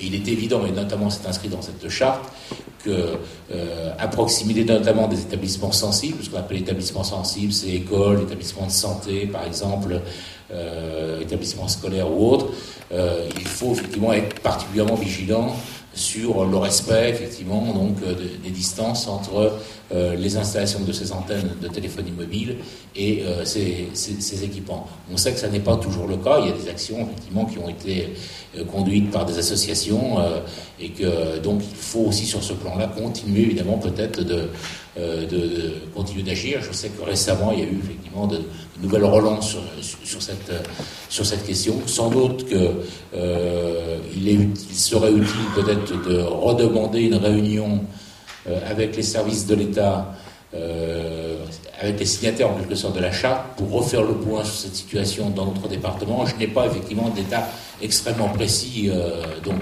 on sait qu'ici ou là, il y a des, ces questions continuent de se poser, donc, mais on sait qu'on a pu obtenir parfois dans certains endroits des démontages d'antennes, des réinstallations à d'autres endroits, donc même même dans un secteur aussi dense que, le Val-de-Marne, on sait qu'on peut obtenir des, modifications euh, euh, là où effectivement on peut imaginer, même si ce n'est pas toujours prouvé évidemment, mais il y a un risque potentiel euh, parfois pour, pour, la, santé de, gens. Sur, ce plan-là, je pense que c'est il est bien qu'on puisse continuer d'être vigilant et qu'on réunisse ce comité parce que là, aussi, on est sur une question de santé et qui reste d'abord, qui est d'abord une des compétences de l'État, hein, euh, du point de vue de la, santé publique. Mais on n'est pas, nous, évidemment, euh, indifférents à cette question et on, souhaite au contraire être partie prenante des réflexions et, des décisions qui devront être euh, prises lorsqu'il y a besoin éventuellement de déplacer à tel ou tel endroit des, des antennes ou empêcher éventuellement telle ou telle installation. Le président de la compagnie Marne en Seine vous demandait quelle, quelle, allait être la, la politique du département en matière culturelle pour, euh, pour les années à venir Écoutez, euh, peut-être un premier point qu'il faut bien préciser, c'est euh, d'abord s'assurer que les collectivités, notamment le département, puissent continuer d'avoir une action dans ce domaine, puisqu'aujourd'hui, lorsque nous intervenons dans le domaine culturel, c'est parce que c'est dans le cadre de choix volontaires faits par l'Assemblée départementale. C'est-à-dire que ça n'est pas une compétence qui est obligatoire pour le, pour le département c'est une, ça compétences facultatives en quelque sorte. Alors il semble qu'effectivement dans le projet de loi aujourd'hui sur la réforme des collectivités qu'on évoquait en début de réunion, euh, sur le plan, sur la question de la culture et la question du sport, euh, les départements et les régions pourraient continuer euh, d'intervenir.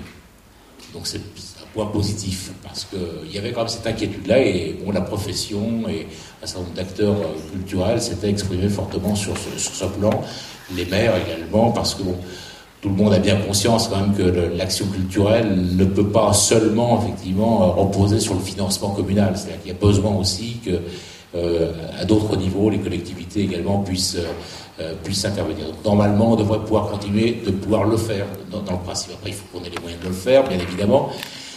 concernant la politique culturelle du département, nous, ce, que nous souhaitons, c'est évidemment favoriser tout ce qui est l'accès au plus grand nombre, évidemment, de, à, la culture et euh, sans privilégier forcément un champ culturel plutôt qu'un autre. C'est-à-dire que l'action départementale, elle, est vraiment euh, euh, très diverse. Elle, on intervient aussi bien dans le soutien à la création dans le domaine chorégraphique que dans l'aide au cinéma, que dans l'aide que dans l'aide à la musique, que, l'aide au, spectacle vivant. Alors, il y a, euh, ce qu'on souhaite beaucoup, c'est en même temps euh, continuer de pouvoir aider à la création culturelle. C'est-à-dire qu'il faut aider évidemment à la diffusion, c'est-à-dire permettre à des gens évidemment d'aller assister à des spectacles, ça c'est très important, mais euh, ça ne suffit pas. on ne peut pas simplement subventionner la diffusion culturelle, parce que pour qu'il y ait culture, il faut qu'il y ait création culturelle. Or aujourd'hui, les compagnies sont confrontées quand même à, de grosses difficultés de ce point de vue-là. Difficultés de moyens, parce que monter du spectacle vivant, ça coûte cher. C'est comme ça parce que voilà, il faut, il faut, des, il faut des équipements, euh, il faut du temps, il faut du, il faut du monde, il y a des moyens techniques, etc. Tout ça, ça a un coût. Et donc, il faut pouvoir continuer d'aider la création, euh, la création culturelle dans sa diversité. Donc, pour nous, c'est un point très important. Et dans les aides que nous accordons euh, aux, structures, aux structures souvent communales d'ailleurs, c'est un élément que nous prenons en compte, c'est-à-dire que nous regardons ou aux compagnies, c'est également, le, je dirais, un peu la, richesse de leur, créativité en quelque sorte. Et que les, subventions qui sont accordées tiennent compte également de de cela. Donc ça, c'est un, c'est, point important. par ailleurs, vous savez que euh, on ne gère pas beaucoup d'équipements en propre. On, gère, nous, euh, essentiellement euh, un équipement important, c'est le musée d'art contemporain du Val-de-Marne. Je crois que c'est un équipement assez emblématique, donc on n'a pas beaucoup de musées d'art contemporain en banlieue. On peut dire même d'ailleurs que c'est, sans doute le, seul aujourd'hui. Euh, donc c'est un équipement dont le rayonnement euh, dépasse également évidemment le, département. Et euh, il y a un travail de, plus en plus étroit en lien avec d'autres grands équipements culturels, grandes expositions qui ont lieu par exemple sur Paris. A été le cas là récemment par une grosse exposition qui a eu lieu à la fois à Paris, donc l'exposition Poltanski qui a eu lieu au Grand Palais, avec une exposition particulière de, de donc de ce créateur sur, euh, le, sur le musée d'art contemporain du Val-de-Marne. Et donc il y a eu une forme d'interaction euh, entre, entre ces deux expositions et on a essayé donc de mutualiser. Donc euh, on essaie de travailler aussi dans cet esprit-là. C'est pas simplement enfermé sur le web, mais aussi en lien avec, avec les autres. Alors avant d'aborder les questions environnementales que, que, posait Madame, elle vous demandait mais pourquoi vous avez supprimé l'aide que vous apportiez aux jeunes qui voulaient passer le, le le brevet d'aptitude aux fonctions d'animation? Oui, alors on avait un dispositif effectivement euh, bon, d'aide qui n'était euh, pas négligeable parce que alors, la somme était relativement modeste malgré tout, puisque la somme était je crois de 70 euros à peu près. Je n'ai plus en tête combien coûte la formation BAFA, mais disons que c'est une, bon, c'était une aide, une aide relativement modeste euh, qui est une version aux, organismes qui forment, donc c'est des jeunes qui veulent se former pour être animateurs de centres de vacances ou, de, centres de loisirs.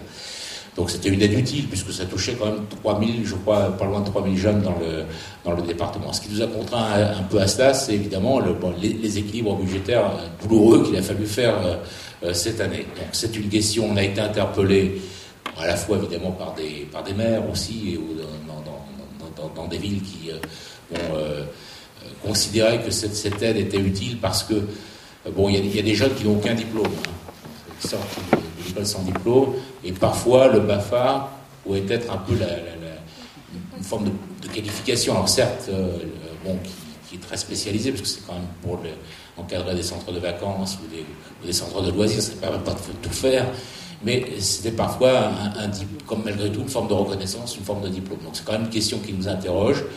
Euh, les associations d'éducation populaire qui, euh, donc euh, délivrent ces, formations nous ont également donc interrogé là-dessus en disant que pour, elles, ça leur crée évidemment des, difficultés. Donc c'est une réflexion que nous prenons en compte aujourd'hui, hein, on réfléchit. il est certain que si la situation budgétaire du département se desserrait un peu et nous permettait donc de, retrouver quelques marges, c'est sans doute, je dirais, dans les mesures sur lesquelles euh, il nous semblerait éventuellement utile de revenir sur euh, celle-là. Bon, je regarde également un autre dispositif. Euh, le département gère ce qu'on appelle le fonds d'aide aux jeunes, le VIDAGE, le fonds départemental d'aide aux jeunes. C'est un, dispositif financier, d'ailleurs, dans lequel il y a quelques subventions de l'État.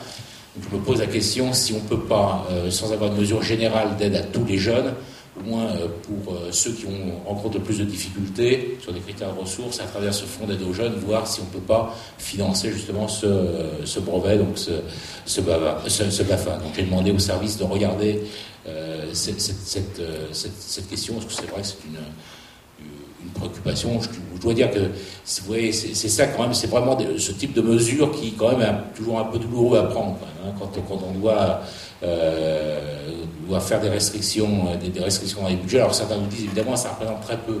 C'est vrai, mais un, budget c'est fait euh, souvent de beaucoup de petites, beaucoup de petites choses. Et euh, on s'aperçoit finalement que, ben, on voit bien, c'est que quand on y touche, c'est là où on voit finalement que la dépense engagée par une collectivité est souvent une dépense utile. il n'y a pas tant que ça de dépenses inutiles. Je pense à des dépenses inutiles. Petit à petit, je pense qu'il y en a sans doute, et il faut y faire la chasse. Mais à un moment donné, on atteint vite les limites, et aujourd'hui, on a un peu, euh, les collectivités sont un peu dans cette situation-là, d'avoir aussi atteint parfois un peu leur, leur, euh, leur limite en matière de, de, réduction. Où en êtes-vous du plan climat départemental? Alors, le, plan climat départemental, c'est euh, pour nous évidemment une action très importante, parce que, bon, évidemment, il n'y a pas besoin d'être très long pour, pour mesurer aujourd'hui euh, l'importance qu'on doit attacher à lutter justement notamment contre toutes les émissions de gaz à effet de serre. Et on sait combien, évidemment, dans, dans des... Euh, dans des collectivités, dans des villes, dans des territoires aussi denses que le nôtre, euh, avec, on voit avec les émissions, que ce soit en matière automobile ou autre, mais pas seulement, y compris à travers nos propres bâtiments, combien aujourd'hui on est encore très loin des objectifs de réduction nécessaires euh, qu'il faudrait, qu'il faudrait atteindre, atteindre. Et nous, nous considérons que ces objectifs que les États se fixent, euh, on ne peut pas, nous, y être étrangers. C'est-à-dire qu'il faut aussi qu'à l'échelle de notre département, des communes, des régions, on, contribue aussi à cette, euh, à, cette réduction. C'est la raison pour laquelle nous sommes engagés dans dans ce, plan, ce plan climat qui fait l'objet d'un travail d'abord de, évidemment de, concertation et d'échanges avec, les collectivités, euh, avec en particulier pour nous là, des, objectifs majeurs, c'est euh, euh, ça sera d'abord effectivement de la mise aux normes des bâtiments départementaux, et on en a quand même beaucoup, hein. on a 104 collèges, on a énormément de bâtiments départementaux qui sont très consommateurs d'énergie pour euh, travailler évidemment à, la réduction, euh, à la réduction donc, des dépenses d'énergie dans ces bâtiments. Ça sera l'objectif premier. Donc les diagnostics ont été, euh, ont été réalisés. on contribue à travailler également avec les communes sur ces questions-là. Donc c'est un travail qui est maintenant lancé, qui est, qui est, assez intéressant, qui permettra aussi peut-être à d'autres collectivités départementales également de s'appuyer sur le travail qui a déjà été, qui a déjà été amorcé et normalement, nous aurons d'ici euh, la fin de l'année, donc euh, fin 2010, donc, euh, donc l'objectif est pour nous d'adopter, là pour l'instant on a travaillé sur les orientations, mais d'adopter après donc l'ensemble des mesures précises sur lesquelles nous souhaitons nous, nous engager. Le département intervient-il sur les questions de précarité énergétique? Alors oui, il intervient déjà sur ces questions-là notamment parce que effectivement on, sait que parmi les, familles qui rencontrent le plus de difficultés, euh, il y a à la fois évidemment des difficultés souvent sur le paiement du loyer, mais pas seulement. Il y a aussi des grosses difficultés sur le paiement des factures, des factures d'énergie. Euh, et donc il existe à travers l'aide sociale départementale donc des mesures d'aide pour permettre effectivement donc il y a, un un fonds énergie qui, existe et qui euh, euh, donc euh, est mise en place en lien avec les centres communaux d'action sociale des villes. Donc c'est et c'est le, département donc qui apporte des financements auprès des CCRS pour la prise en charge donc d'aide en matière notamment donc de, prise en charge de factures d'électricité ou de ou, de gaz. Donc il y a des limites. S'il y, a des critères de ressources, bien évidemment, et il y a des, plafonds annuels. Hein, C'est-à-dire qu'on est obligé de travailler dans des enveloppes par personne, donc euh, des, enveloppes annuelles. Euh, ce que l'on craint malheureusement, et je veux quand même attirer votre attention là-dessus, c'est que depuis l'ouverture à la concurrence, aujourd'hui, euh, de, toutes ces entreprises qui étaient souvent des monopoles, je pense à EDF ou euh, EDF, aujourd'hui, ces entreprises ont tendance à vouloir se désengager de, parce qu'elles participent à ce fonds également, hein, avec les financements départementaux, et ont tendance à vouloir réduire leur intervention donc, dans, dans ce fonds d'aide. Donc c'est une vigilance. C'est notamment vrai aussi parce que ça existe aussi pour les, les, consommations téléphoniques. Et il y avait une contribution assez importante de France Télécom, mais depuis l'ouverture à la concurrence donc, de, donc du, du, marché de la téléphonie, France Télécom dit qu'il n'y a pas de raison que nous payons et que nos euh, concurrents euh, ne payent pas. Donc, euh, mais derrière tout ça, si France Télécom se désengage, euh, c'est d'abord les usagers, je veux dire, qui, vont être pénalisés. Donc c'est quand même les familles les plus en difficulté. Donc on essaye d'obtenir évidemment les autres, euh, les autres, euh, les autres opérateurs de téléphonie puissent aussi contribuer et qu'il n'y ait pas des engagements, mais plutôt un renforcement de ce fonds notamment dans des périodes de crise comme celle que nous vivons aujourd'hui, parce que bon, souvent, par exemple, bon, les, ces familles qui sont parfois en difficulté sont parfois dans des logements qui ne sont pas forcément toujours très très bien, euh, justement isolés, etc. et autres, et ont parfois des dépenses d'énergie plus importantes même que euh, celles qui sont euh, d'autres familles qui ont eu éventuellement les moyens de faire un certain nombre de travaux d'isolation sur, sur, sur, leur maison. Donc c'est quelque chose évidemment très extrêmement important. Enfin, dernière question avant de revenir vers la salle pour une autre série d'interrogations. Concernant la géothermie, le Val-de-Marne est souvent euh, bien identifié comme un département euh, avec un fort potentiel en la matière. Madame vous demandait s'il existait dès, à présent une cartographie qui permettrait justement de, mieux cerner ces différents potentiels et de voir très concrètement si par exemple une ville comme Nogent euh, pourrait bénéficier de ce moyen de, de chauffage de cette énergie renouvelable. Alors, à ma connaissance, euh, je ne crois pas qu'on, me semble pas qu'on dispose d'une cartographie précise de ce point de vue-là. La, seule chose qu'on, puisse dire, c'est que le Val-de-Marne est situé effectivement sur euh, des nappes qui euh, extrêmement importantes, et donc on est globalement un territoire très très favorisé. Et donc, et on le voit parce qu'aujourd'hui, les projets géothermiques sont très divers sur le département. Ils ne sont pas situés que dans une partie du département. On en a aussi bien dans l'est du département, je pense euh, sur Chenevière, Champigny, sur le plateau, euh, aussi bien que par exemple complètement à, l'ouest du département, sur des secteurs comme euh, Fresnes, Cachan, Arcueil, etc. Dans, dans ce secteur, Chevilly ou autres, on a on a d'ores et déjà effectivement une exploitation géothermique importante. On est l'un des départements qui sinon le département qui en, a le plus, puisqu'on a 70 000, je crois, de mémoire, l'équivalent logement raccordé à la géothermie, donc c'est quand même extrêmement important. Et l'objectif du département, c'est de doubler, c'est-à-dire d'atteindre 150 000, l'équivalent de 150 000 logements raccordés à la géothermie. Alors c'est pas seulement les logements, c'est évidemment les logements, mais c'est aussi tous les bâtiments publics qui peuvent être raccordés, les équipements. Et derrière cela, c'est évidemment des économies importantes euh, d'énergie qui peuvent être réalisées. Alors aujourd'hui, euh, pour pouvoir avancer, euh, toutes les villes ne disposent pas des mêmes moyens, parce que, bon, bien évidemment, il y a des, il y a des frais d'études qui sont assez importants, et puis parfois, il se trouve que certaines expériences ne sont pas non plus euh, concluantes. Et parfois, donc, on a engagé des sommes importantes, des forages notamment, il faut faire des forages pour ça, pour vérifier, et parfois, finalement, euh, l'exploitation, euh, l'intérêt n'est pas, aussi, n'est pas aussi, évident. Il faut pouvoir garantir euh, aux communes la possibilité de pouvoir donc euh, faire ces forages sans évidemment se mettre dans des difficultés budgétaires et financières euh, catastrophiques. Donc actuellement, on, on, conduit une réflexion pour essayer de voir comment on pourrait, au niveau du département, contribuer, au moins au niveau des études et des garanties apportées avec les communes, travailler donc à mutualiser en quelque sorte nos moyens pour développer justement donc, donc une euh, pour développer la géothermie euh, partout. Et là, on sait qu'il y a beaucoup de projets sur le, le, département. Donc ce travail est actuellement euh, en cours. Il faut créer une structure en quelque sorte partenariale entre le, département et les collectivités qui voudront s'y associer. Donc ça, cette réflexion est actuellement, est actuellement en cours. Merci Monsieur le Président. Qui d'autre? Cela, nos premiers amis de Nogentais qui avaient posé les questions ont posé voilà, madame, juste à côté de toi, Maud. Voilà, on vous donne le micro, madame, en vous demandant de vous présenter. Bonsoir. Bonsoir, monsieur le président. Bonsoir, messieurs, dames. Je suis Christiane Bouffard et je suis présidente de l'association Val-de-Marne Québec, qui représente le France-Québec au niveau du département. Je voulais vous demander, monsieur le président, quelle est la, politique euh, ou les objectifs, quels sont les objectifs euh, vis-à-vis de l'international euh, du département et comment peut-on faire pour participer au niveau du département sur, sur des actions internationales? Bien, merci madame.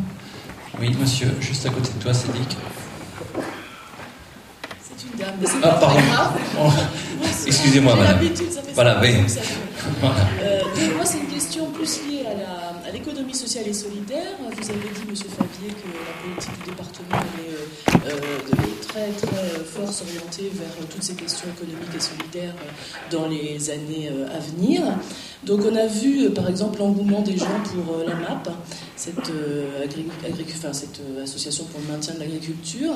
Je me pose la question de savoir si en Val-de-Marne, il reste encore des terres cultivables, si il est de votre ressort de récupérer des terres dans les parcs départementaux, par exemple, pour relayer cette action, parce qu'on se retrouve avec un truc assez incroyable. On va chercher les paysans très très loin de notre lieu de vie, ce qui n'est pas forcément en accord avec euh, la logique de la MAP.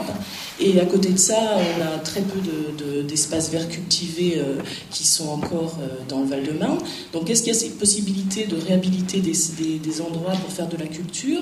Et est-ce qu'on peut envisager de faire des chantiers d'assertion comme ça se fait par exemple dans le 93, où on mettrait des jardiniers euh, d'insertion qui fourniraient des paniers beaucoup moins chers et ça rendrait la map accessible aux personnes euh, les, moins favorisées? Ça, c'est ma première question.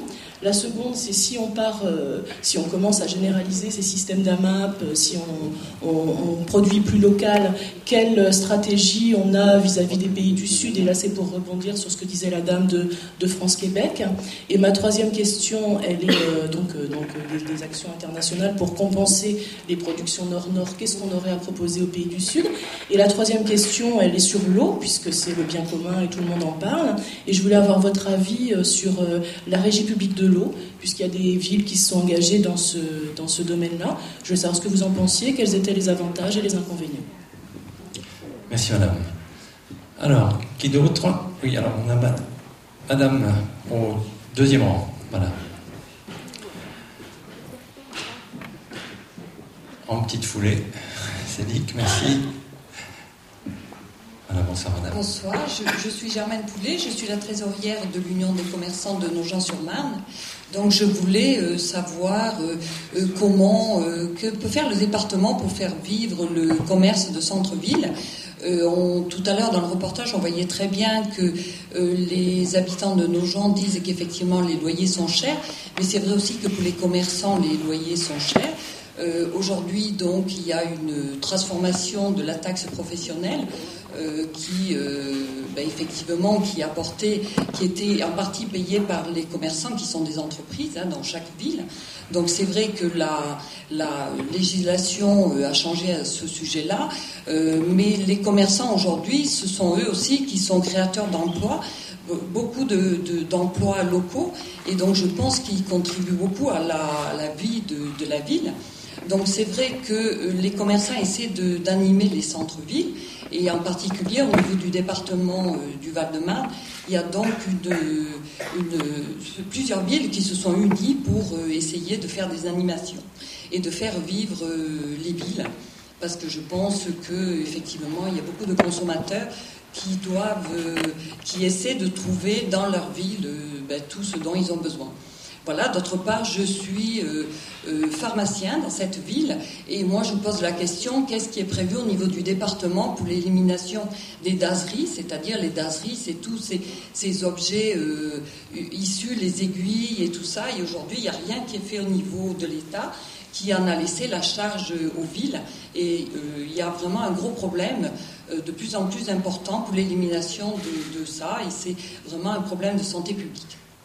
Bien, merci madame. Alors avant de reprendre votre question, on va euh, peut-être répondre à, celle-ci, monsieur le président. Donc la, présidente de l'association Val-de-Marne Québec qui vous demandait euh, est-ce que le département euh, a une action et a des objectifs en matière de, relations internationales? Oui, oui, le, Val-de-Marne a, créé un certain nombre de, coopérations, ce qu'on appelle les coopérations décentralisées, mais qui ont en général vocation intervenir euh, dans le soutien à, des pays qui ont rencontré des difficultés, en général des, pays qui ont, euh, dans un certain nombre de domaines, donc euh, pas mal de, difficultés. Donc actuellement, on a, je crois, ces cinq coopérations. On a choisi, par exemple, sur l'Afrique, c'est le Niger avec lequel nous coopérons, dans une région du Niger, une région extrêmement pauvre. C'est vrai également avec le Salvador en Amérique centrale. c'est un tout petit pays ne bénéficie de quasi aucune coopération euh, internationales, donc, donc les collectivités qui interviennent sont extrêmement rares. C'est vrai également, on travaille avec une région du, Vietnam, avec également de manière plus faible maintenant, avec un, quartier de Soweto en Afrique du Sud, et puis également avec trois villes de Cisjordanie. Euh, alors, les coopérations que nous développons, elles sont surtout dans des domaines dans lesquels on peut apporter nous-mêmes quelque chose. C'est-à-dire, c'est quoi? C'est beaucoup dans le domaine de, l'assainissement, autour des questions de l'eau, euh, autour des questions de la santé. C'est beaucoup sur ces problématiques-là. Et ça prend différentes formes. Ça peut prendre euh, soit la forme de travaux qui sont réalisés en commun, donc avec le pays avec lequel nous travaillons. Ça peut être de la formation, notamment de techniciens qui euh, viennent dans les services départementaux. On a un laboratoire, d'analyse des eaux qui est, assez performant au niveau départemental. Donc, on, a fait venir, par exemple, des, techniciens euh, d'un laboratoire euh, des eaux au Vietnam, d'un hôpital. Les gens sont venus se former ici et ont pu ensuite développer sur sur leurs hôpitaux donc des, des structures d'amélioration du, traitement du, traitement des eaux. Euh, donc c'est vraiment dans le, sens de cette coopération-là. Euh, elle, est, très, importante. On recevra par exemple demain une délégation vietnamienne. On va faire le point de la coopération justement que, l'on a avec eux. Ça peut prendre des formes diversifiées. C'est aussi le, développement du français par exemple qu'on souhaite favoriser. Il y, a, des formes extrêmement diverses. Alors on en a moins avec le Québec, encore que euh, dans le domaine culturel. Euh, on vient d'accueillir, dans le cadre justement du musée d'art contemporain de, euh, Vitry, le Macval, donc des, artistes québécois donc, qui, sont, sont venus d'ailleurs exposer donc, dans le cadre d'échanges que nous avons donc, entre, les, entre les musées donc, du Québec et, et, les musées français. Donc il y a des coopérations qui existent dans ce domaine. Alors comment on peut participer à tout cela? euh, là, on parle. il, y a, des coopérations qui sont effectivement des coopérations entre institutions, donc euh, c'est moins évident effectivement de, pour les habitants d'en être partie prenante, mais nous encourageons beaucoup euh, le soutien à tous les projets de solidarité qui peuvent exister, et notamment il y a énormément de, de groupes de jeunes dans les quartiers de, notre département qui participent tous les étés à des actions euh, de solidarité donc euh, à travers le monde et euh, pour lequel nous, apportons un, soutien, donc un soutien financier notamment, bien, bien évidemment, et ensuite l'ensemble de ces projets, ces jeunes reviennent et au mois de novembre, nous tenons notamment une, des rencontres qui permettent donc de rendre compte de l'avancée de ces projets donc, qui sont menés à travers à travers le monde. Donc c'est le sens, euh, j'ai un peu de, très rapidement de l'action que, que nous menons sur le, plan international. Euh, bon, là aussi, le niveau d'engagement des collectivités est extrêmement divers. Hein. C'est pas du jumelage, hein. c'est un peu différent. c'est vraiment de la coopération. ce qu'on souhaite, c'est surtout une coopération d'égal à égal. C'est-à-dire que c'est pas nous qui n'ont apporté la bonne parole, genre en quelque sorte, à à des pays, des pays en, en, développement, euh, on essaye euh, aussi évidemment d'avoir des échanges dans les, dans les deux sens. C'est sur ce terrain-là qu'on essaye en tout cas de travailler. c'est extrêmement intéressant et en tout cas, c'est des coopérations euh, assez remarquables qui sont menées. Ça peut aller sur des projets même assez importants. Hein. Je pense notamment sur le Niger actuellement. On travaille même à la réalisation de collèges ou choses comme ça. Alors, c'est pas les collèges évidemment. C'est pas des investissements du, niveau de ce qu'on réalise ici, c'est des structures qui sont euh, évidemment plus, simples, plus, plus, modestes, mais qui sont quand même très, très, euh, très importantes. Il y a d'autres formes de coopération également. Le Festival de l'eau, par exemple. Vous savez que lorsque les gens se promènent sur la Marne, donc à travers les, croisières qui sont organisées le jour du Festival de l'eau, il y a une participation de 2 euros qui est demandée à chaque passager. Et ces 2 euros donc servent justement, sont, à une action de solidarité donc avec, euh, euh, avec un pays, notamment avec le Niger actuellement, puisqu'on souhaite un peu euh, porter des efforts particuliers dans, dans ce cadre-là. Alors, avant de, continuer à répondre, je crois que M. Martin, vous souhaitiez intervenir dans le, dans le débat Ce que je dois dire d'abord, c'est que Je n'interviendrai pas dans le débat dans la mesure où c'est une réunion organisée par le président du Conseil général et c'est à lui euh, de répondre aux questions. Je voulais simplement ajouter une précision concernant notamment la géothermie. Euh, nous avons fait, nous, un certain nombre d'études et de, mesures sur le potentiel euh, que nous avions. Or, il se trouve que nous sommes dans un secteur qui, est concerné par la géothermie basse, euh, basse température, c'est-à-dire qu'en fait, le delta de température à des profondeurs assez importantes euh, est limité. C'est-à-dire qu'on doit avoir 5-6 euh, degrés de différence, ce qui entraînerait, si on l'utilisait, euh, des investissements assez importants et surtout aussi la nécessité d'alimenter des collectifs assez importants pour le retour sur l'investissement. Donc il y a des secteurs qui sont adaptés, d'autres qui ne le sont pas. On s'est rapproché de Fontenay, justement, puisque Fontenay avait un nombre de collectifs importants et nous, nous en avions euh, moins, mais euh, un certain nombre quand même important au niveau du, quartier Plaisance et du secteur des maréchaux. Et d'un commun accord, Fontenay est passé à de la cogénération hein, sur ces bâtiments parce que là aussi, nous n'avions pas euh, un nombre d'appartements suffisamment important pour amortir l'investissement très important qu'on devait faire. Donc, la géothermie, c'est intéressant sur le département, mais ça n'a rien à voir, la potentialité que nous avons ici n'a rien à voir avec celle euh, de Chevilly ou d'autres secteurs euh, qui sont beaucoup mieux placés sur les nappes. Mais en tous les cas, j'ai fait euh, acte de candidature auprès du Conseil général pour le cas où il y aurait une étude globale, être partenaire de, cette étude, parce que de toute façon, il y a un intérêt, mais a priori, les premières analyses n'ont pas été dans ce sens-là.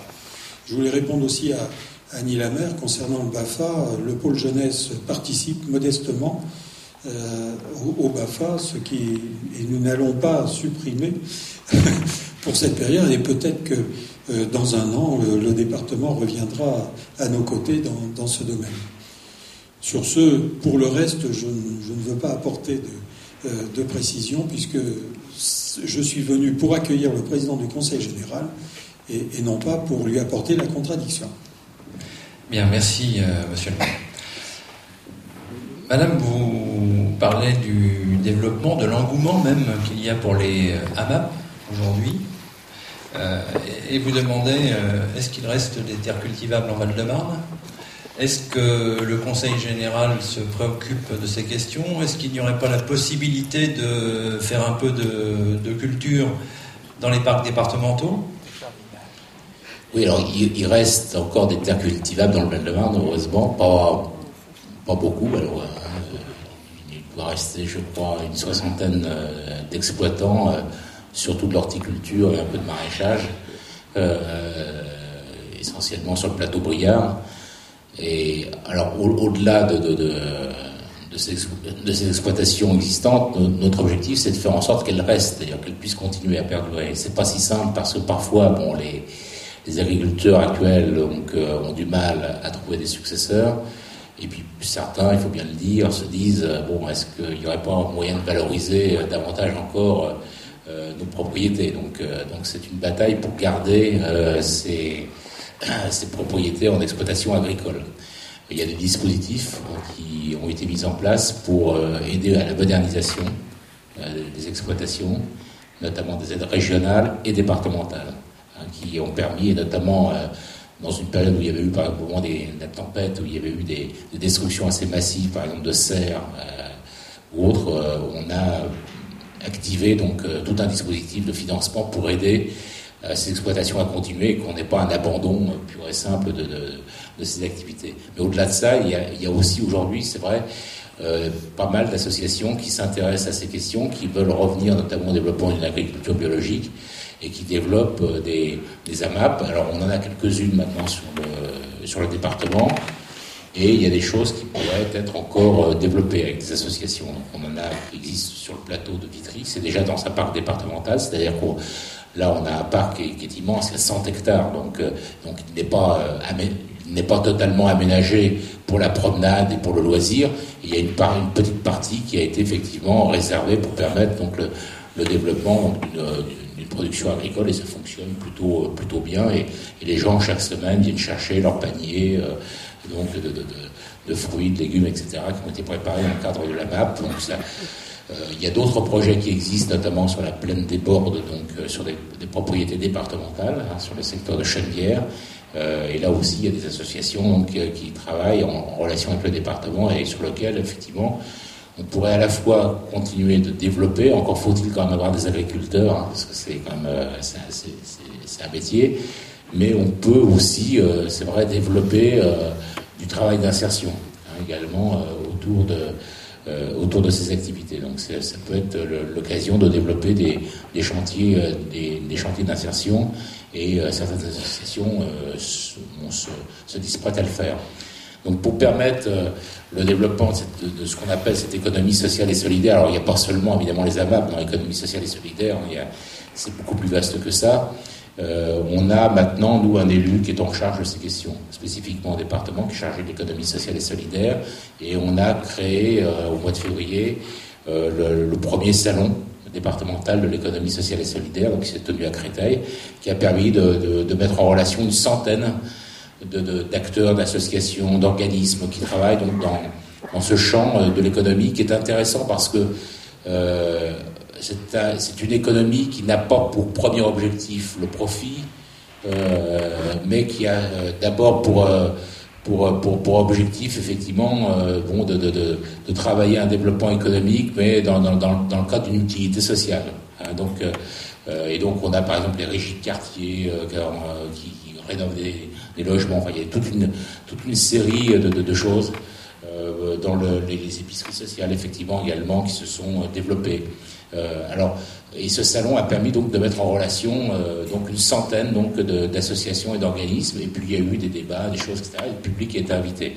Donc ça a plutôt bien marché. Euh, on envisage donc de renouveler sans doute, alors pas tous les ans parce qu'il n'y a pas forcément nécessité de faire cela tous les ans, mais peut-être tous les deux ou trois ans de, refaire également ce, type de salon pour continuer de porter et d'encourager donc le développement de l'économie sociale et solidaire dans le département. Et dans le même état d'esprit, puisque c'est évidemment aussi, euh, euh, je dirais, la, même logique, euh, on travaille aussi au développement de ce qu'on appelle le, commerce équitable. et donc, notamment, ce qu'on souhaiterait, c'est dans le cadre de, la restauration scolaire des, collèges, travailler donc à à, développer euh, davantage la, place justement de, donc, euh, des produits donc euh, issus du commerce équitable dans l'alimentation dans, l'alimentation des collégiens. parfois c'est un peu plus cher, donc c'est aussi parfois une, difficulté, mais c'est en même temps on voit bien l'intérêt parce que tout ça c'est une chaîne hein, malgré tout, c'est-à-dire qu'on contribue alors évidemment à d'autres modestes places, hein, avec le Val-de-Marne, mais, mais bon, si d'autres aussi le font, euh, tout ça n'est quand même pas inutile. Et on peut contribuer comme ça aussi donc à, développer aussi donc euh, le, commerce équitable sur le département. Madame disait, le Val-de-Marne, c'est le département de l'eau. Vous avez euh, évoqué tout à l'heure longuement la manifestation emblématique qu'est le, Festival de l'eau. Et rassurant les Nogentais sur le fait qu'ils retrouveront leur escale l'année prochaine. Euh, Madame vous demandait votre avis sur les régies publiques de l'eau, parce que pas mal de collectivités euh, reviennent finalement euh, à ce système pour gérer leur, leur distribution d'eau potable. C'est une. là, il faut bien qu'on précise des choses. Il, s'agit là d'une prérogative qui relève des communes puisqu'il s'agit donc de, l'alimentation en eau potable euh, des villes. Et donc, euh, dans la région parisienne, il existe, donc, vous savez, un, syndicat euh, donc, intercommunal pour l'île de France, hein, qu'on appelle le CEDIF. Donc, et donc, c'est au sein de ce syndicat intercommunal que se discute justement la, gestion de l'eau. Donc, il y a débat effectivement actuellement au sein de ce syndicat pour savoir est-ce qu'on doit rester dans le régime de la la concession, tel que c'est actuellement, tel que c'est actuellement, ou est-ce qu'il faut revenir à des, revenir à des régies publiques, communales? Je dirais là, c'est plutôt chaque collectivité qui, se détermine dans, ce sens. Ce que je peux vous donner, c'est qu'un avis personnel, c'est pas un avis, et ça, ça, n'est en aucun cas, évidemment, une, je dirais quelque chose pour peser sur le choix des, des, communes. D'ailleurs, beaucoup y insister, et pour ça je suis assez prudent là-dedans, parce que le département ne s'est jamais considéré comme une, collectivité euh, de tutelle par rapport aux communes. C'est très important, on considère qu'on est le département est une collectivité au même titre et au même niveau que la commune. Et donc quand nous travaillons avec une commune, c'est dans un échange d'égal à égal. Ça n'est jamais pour dire, voilà, il n'y a pas de hiérarchie, de la même manière, nous ne souhaitons pas que la région, par exemple, soit euh, une collectivité de tutelle par rapport au département. On souhaite d'égal à égal et on a des conventions, des contrats avec la région et on discute d'égal à égal. Donc, euh, ce qui relève des prérogatives des communes, je pense que c'est effectivement aux communes, évidemment, d'en décider. Après, je peux avoir, en tant que citoyen, euh, un avis. Dans notre département, c'est vrai que nous sommes favorables au développement du service, du service public. Et par exemple, en matière d'assainissement, qui là est donc une compétence départementale, nous avons, nous, fait le choix du service public d'assainissement. Donc on a dans notre département, ce qui n'est pas le cas partout, il y a 4-5 départements en France, je crois seulement, où on a un service public euh, départemental de l'assainissement. C'est un choix euh, tout à fait volontaire et euh, nous, nous considérons que nous ne sommes pas donc guidés par une logique, là encore, de rentabilité financière en quelque sorte. C'est-à-dire qu'on est la motivation première de ce service, c'est la réponse aux besoins de l'usager. Hein, c'est d'abord cela qui, nous guide. Et donc, par exemple, c'est vrai que la manière d'intervenir d'un service public comme celui-là, lorsqu'il est bien développé, bien outillé, euh, techniquement performant, eh bien, il prendra parfois peut-être euh, mieux en compte ou, plus de temps pour répondre à la demande de tel ou tel, de tel ou tel usager parce qu'on n'est pas tout à fait dans la même on n'est pas tout à fait dans la même logique, on n'est pas dans une logique d'abord financière. Donc, euh, voilà, c'est pour ça que je, pense que un certain nombre de services je pense, euh, peuvent être bien rendus par le, service public. Ça ne veut pas dire que tout doit être euh, forcément relevé du service public. heureusement, le département travaille euh, dans, bien des domaines, évidemment, avec les entreprises privées, parce qu'on considère qu'on n'a pas vocation à, tout, faire nous-mêmes. Hein. et donc, il y, a des entreprises qui fonctionnent et qui existent pour ça. Et donc, il y a des, marchés qui sont passés avec les entreprises dans, dans une multitude de domaines. Mais il y a des, on peut penser, il y, a, des secteurs où on pense parfois effectivement que le service public lui-même est peut-être très efficace. moi, je suis effectivement plutôt partisan du retour en, régie publique pour, pour l'eau, mais c'est pas. Euh, euh, voilà, c'est mon opinion. Enfin, la, trésorière de l'Union des, commerçants Nogentec qui vous demandait euh, que peut faire le département pour aider le commerce de centre-ville? Alors, D'autres, peut-être pour, euh, vis-à-vis du commerce, euh, d'abord pour dire, pour nous, évidemment, c'est l'importance que nous attachons à cela. C'est-à-dire que euh, on voit bien que l'évolution qu'on a, pu connaître en France, et en particulier en région parisienne, avec le développement de, des hypermarchés, etc., tout ça a eu des conséquences assez dramatiques, pour le dire aussi, sur, sur le petit commerce.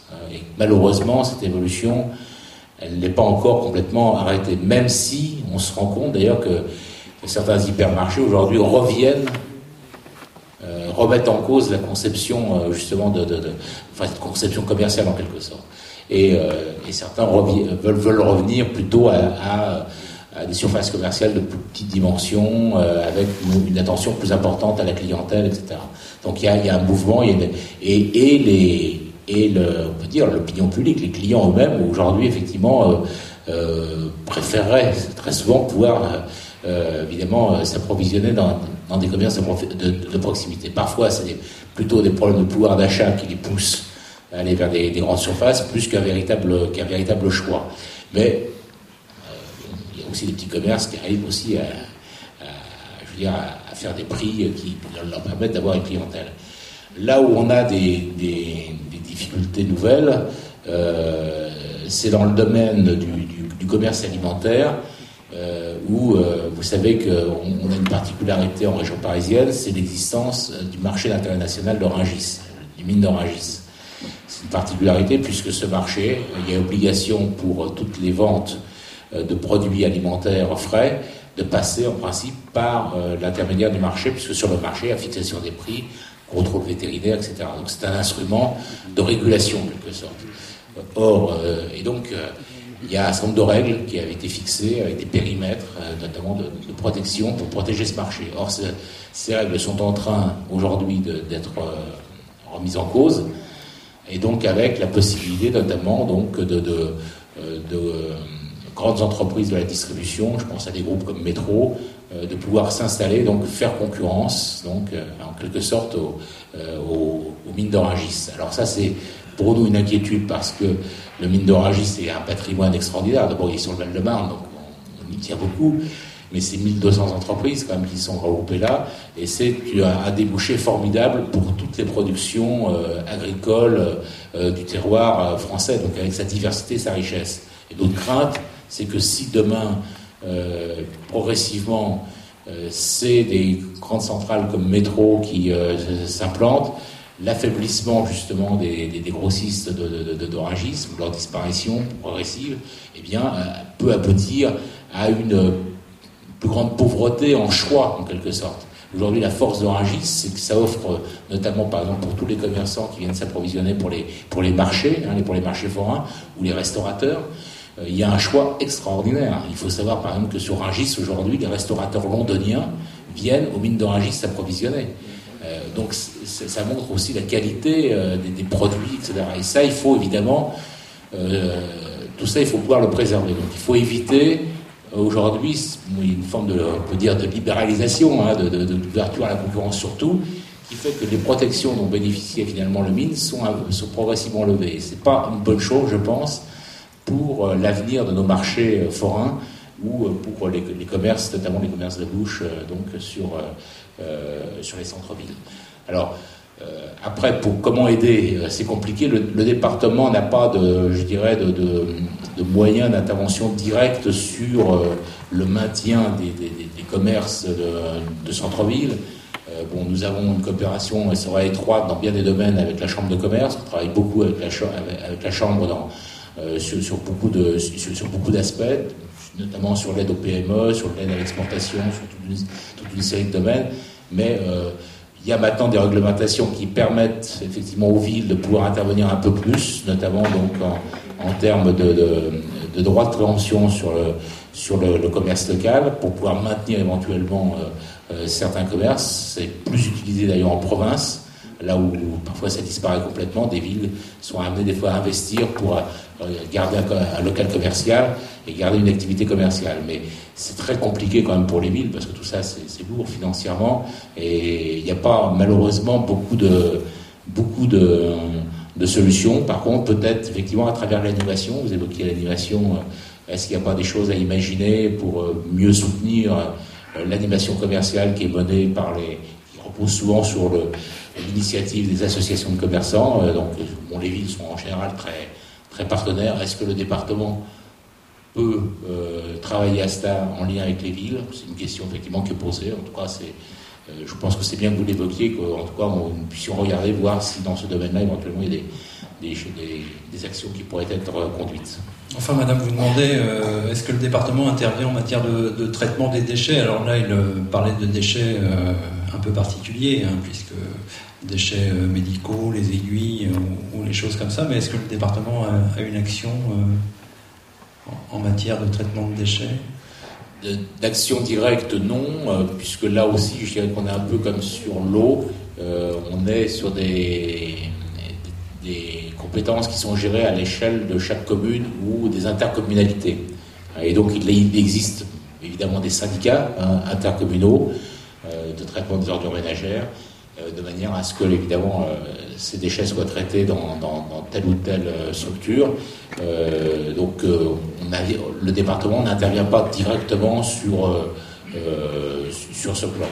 Alors après, sur les déchets un peu particuliers, ramassage d'aiguilles ou autres, je sais qu'il y a maintenant, certaines, dans certaines villes des, équipements qui sont installés, notamment à proximité des centres de santé ou autres, pour permettre notamment justement, pour éviter que des, des aiguilles soient éventuellement réutilisées il, bon, il y a eu des actions un peu comme celle-là. Je crois qu'il y a eu aussi, du point de vue des aides, on, aide, nous, les associations qui interviennent dans ce domaine, donc notamment toutes les associations qui travaillent dans la lutte contre la toxicomanie et sur l'usage de ce qu'on appelle donc l'aiguille unique en quelque sorte. Enfin, donc, pour éviter la, réutilisation d'aiguilles par plusieurs usagers. donc, il y a des soutiens qui sont apportés aux associations qui interviennent auprès, donc, auprès de, ces personnes qui sont touchées par, les, questions de toxicomanie pour éviter justement le, le développement donc, de, de, maladies dont on connaît évidemment la, gravité. Bien, Monsieur le Président, ça fait maintenant un peu plus de deux heures que vous échangez avec les Nogentais. Je propose de prendre une ou deux dernières interventions, si vous le souhaitez, avant de demander. Ah, je vois une dame qui me fait des grands signes tout en haut. Donc, Madame, vous serez notre dernière intervention. Et on viendra vers vous, madame. Voilà, nos deux dernières interventions de la soirée. Ensuite, je demanderai à monsieur le président de, conclure notre réunion. Madame. Oui, bonsoir. Euh, je me présente Isabelle Chevalier. Je suis la présidente d'une association de parents d'élèves euh, spécifiquement nogentaises qui s'appelle l'école aux parents. Et euh, nous constatons en tant que parents une, forte augmentation des effectifs dans les collèges de nos gens. Euh, et au vu des nombreux projets immobiliers sur la ville, nous pensons que cette tendance va, perdurer dans les années à venir. Donc je voulais vous, demander quels étaient, vos projets euh, pour, pour, pouvoir accueillir euh, tous les futurs collégiens de nos gens et des communes avoisinantes. S'il y avait un projet de créer un nouveau collège et si oui, à quelle échéance? Merci madame. Et enfin, madame juste à côté de monsieur Martin. Bonsoir. Bonsoir, Thérèse Marie Thomé, adjointe au maire. Monsieur le Président, vous avez parlé tout à l'heure des produits issus de marchés équitables et je souhaiterais vous informer qu'à nos gens, Monsieur le maire a mis à disposition un local qui abritera une structure d'insertion. Il s'agira de former quelques jeunes gens qui apprendront euh, qui la cuisine rapide, qui la vente de produits justement issus de marchés équitables. Ils feront de la cuisine bio à des prix euh, abordables. Ils se trouvent euh, tout à côté du lycée Louis Armand, ce qui permettra peut-être à quelques jeunes de venir s'alimenter. Et bien nous espérons, d'après ce que j'ai entendu, que nous pourrions euh, peut-être travailler en partenariat avec vous.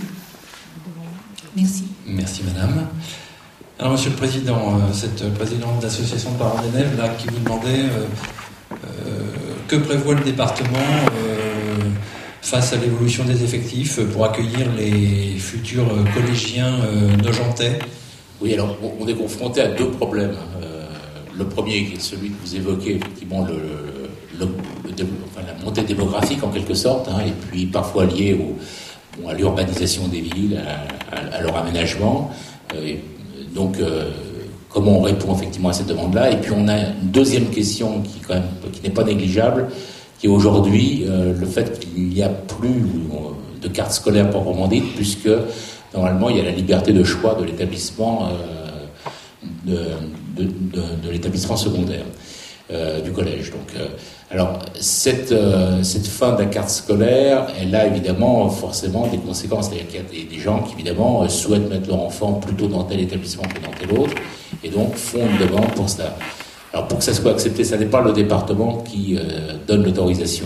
On gère les collèges, mais cette autorisation, cette dérogation, en quelque sorte, alors c'est plus une dérogation, puisque ça, ça va devenir un droit, ça reste l'inspection académique donc, qui la délivre. Et euh, là, l'une des difficultés, c'est la capacité des établissements, d'abord, à pouvoir accueillir. C'est-à-dire que lorsqu'un établissement est complet, même si euh, des gens souhaitent euh, mettre leur enfant dans cet établissement, bon, si l'établissement est complet, évidemment, la demande est, est, refusée. Alors, sur nos gens, c'est une question qu'on a effectivement évoquée dans la réunion de travail avec le maire hier. On est effectivement sur les deux collèges de nos gens à la limite, en quelque sorte, des capacités, voire parfois un petit peu au-dessus même de la capacité théorique d'accueil de, ces des, établissements. Donc on, souhaite avoir un regard un petit peu plus large et c'est une question qui viendra évidemment en débat et en, échange avec vous, donc on peut rentrer encore dans le détail, mais on a regardé l'évolution des effectifs sur plusieurs années, en fonction des projets également de la ville, des projets également de la ville voisine du Péreux, et de l'évolution des effectifs et des capacités du Péreux, pour voir si on, Nogent et le Péreux, est-ce qu'on est en capacité d'absorber, parfois par des modifications de sectorisation, cette montée. donc euh, aujourd'hui, en tout cas, les éléments que nous avons nous permettent de dire qu'on n'est pas en situation d'avoir besoin de créer un, collège supplémentaire, euh, compte tenu en tout cas des, éléments que nous, avons, donc sur lesquels on va continuer de travailler avec, euh, avec les villes. Et donc pour l'instant, comme ça peut se produire d'ailleurs dans d'autres parties du département, on pourrait être amené éventuellement à aller, non pas pour la rentrée prochaine, ça prendrait au moins un an parce qu'il faut la, concerter, discuter, voir toutes les conditions, euh, aller éventuellement vers des modifications de secteur ou limiter pour euh, éventuellement mieux utiliser la capacité de tel ou tel établissement. Euh, donc le, collège n'est pas un équipement seulement communal en quelque sorte. Hein. c'est un équipement effectivement qui peut rayonner, qui peut, qui peut parfois accueillir des, des, enfants issus de deux, de deux communes. Hein. C'est pas, tout dépend comment, là où il est situé et en fonction des capacités. Donc c'est ça que nous, sur lequel nous travaillons actuellement, que nous regardons.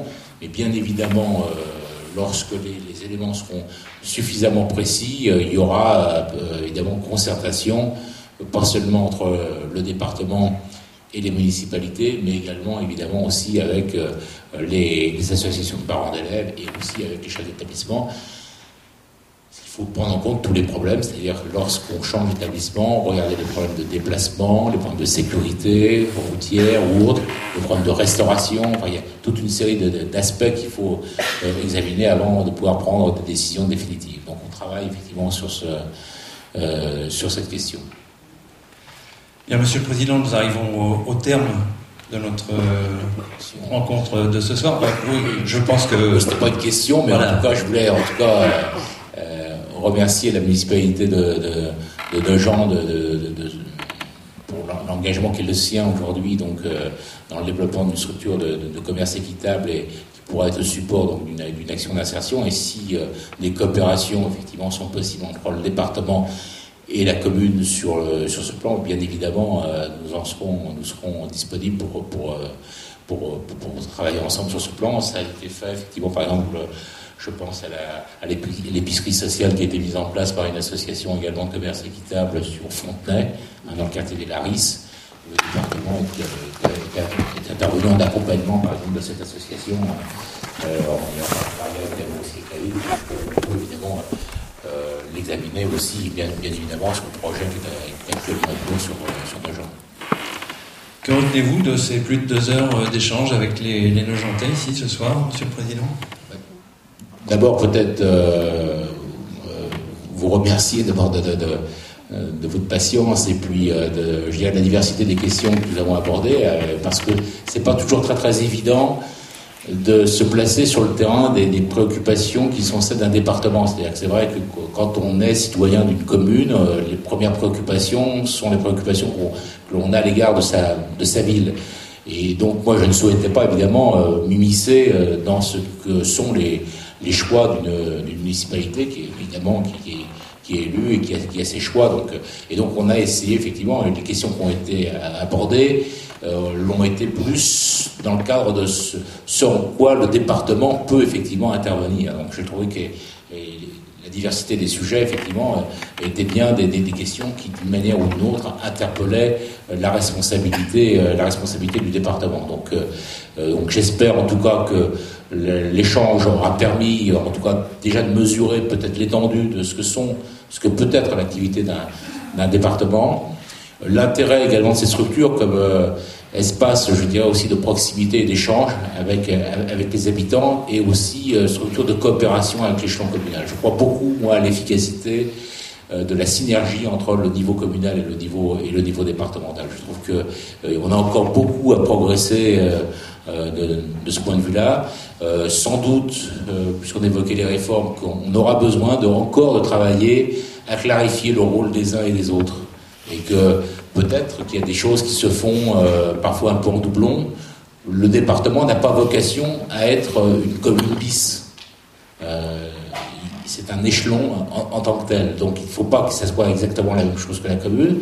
Et de la même manière, la région n'a pas vocation non plus à être un département bis. Donc, euh, donc il faut bien effectivement savoir quelle est la vocation première des uns et des autres. Et en même temps avoir quand même suffisamment de liberté pour pouvoir répondre quand même aux attentes et aux interrogations des habitants. C'est-à-dire qu'on ne veut pas être trop corseté, je dirais, dans des, dans des compétences trop, trop, fermées en quelque sorte, euh, qui ne nous permettraient pas de répondre. Vous voyez, on, évoque par exemple euh, le, commerce équitable, le, besoin d'avoir une action dans ce domaine-là. Bon, je ne sais pas si dans la loi on parlera de commerce équitable, c'est pas évident. Euh, donc gardons quand même des espaces et suffisamment de souplesse pour que si on considère, par exemple au plan local et au plan départemental, qu'il est utile éventuellement d'avoir une action en matière d'insertion euh, sur ce champ-là, eh bien qu'on nous puissions continuer de le faire. Évidemment, après, c'est des choix budgétaires, donc après, ça renvoie à la responsabilité de chacune des assemblées. Mais euh, il n'est pas nécessaire forcément de trop fermer les choses au départ. Je pense qu'il faut garder quand même suffisamment de souplesse, et j'espère que la loi, justement, de ce point de vue-là, peut-être évoluera euh, par rapport à, ce qu'elle était initialement pour permettre quand même de garder suffisamment de, liberté aux, communes. Euh, voilà, j'espère qu'on aura pu aussi euh, peut-être sensibiliser sur les questions qui nous sont posées aujourd'hui. C'est vrai que on s'interroge un peu sur, notre avenir. est-ce que cet échelon départemental perdurera ou pas? Comment il doit travailler? On n'a pas beaucoup parlé effectivement du, de la métropole et de la coopération à l'échelle, métropolitaine, il faut savoir quand même que cette question-là, aujourd'hui, il y a un travail très important qui est conduit au, sein du syndicat mixte Paris Métropole, auquel, je, le disais au, début, euh, euh, votre maire est, particulièrement actif. Je crois que c'est très important que nous travaillions là-dessus, et aussi que nous, euh, en même temps que ça ne soit pas simplement l'affaire des élus. On a besoin que les citoyens, quel que soit leur leurs responsabilités, qu'ils aient des responsabilités, d'ailleurs qu'on n'en ait pas, euh, euh, puissent euh, intervenir aussi dans un débat comme celui-là et voir qu'est-ce qu'il faut améliorer à l'échelle de cette métropole et comment on peut, par une coopération renforcée entre les collectivités, mieux répondre aux, attentes et aux besoins des habitants. Je crois qu'aujourd'hui, il y a quand même des, suffisamment de gestes qui montrent qu'on peut avancer de ce point de vue-là. on aura à la rentrée de septembre une initiative très importante qui va être prise par le syndicat Paris Métropole, qui va être de lancer, euh, il y a 110 collectivités qui sont membres de ce syndicat, 110 communes, départements ou intercommunalités, et il va être lancé 110 projets pour la métropole. Euh, euh, ces 110 projets, euh, c'est pas 110 projets individuels, c'est justement des projets qui auront pour vocation de mettre en avant l'intérêt métropolitain. En quoi Et par exemple, dans un département comme le nôtre, nous portons ensemble, par exemple, ce projet de métro, donc on appelle euh, certains Arc Express, nous on l'appelle Orbival.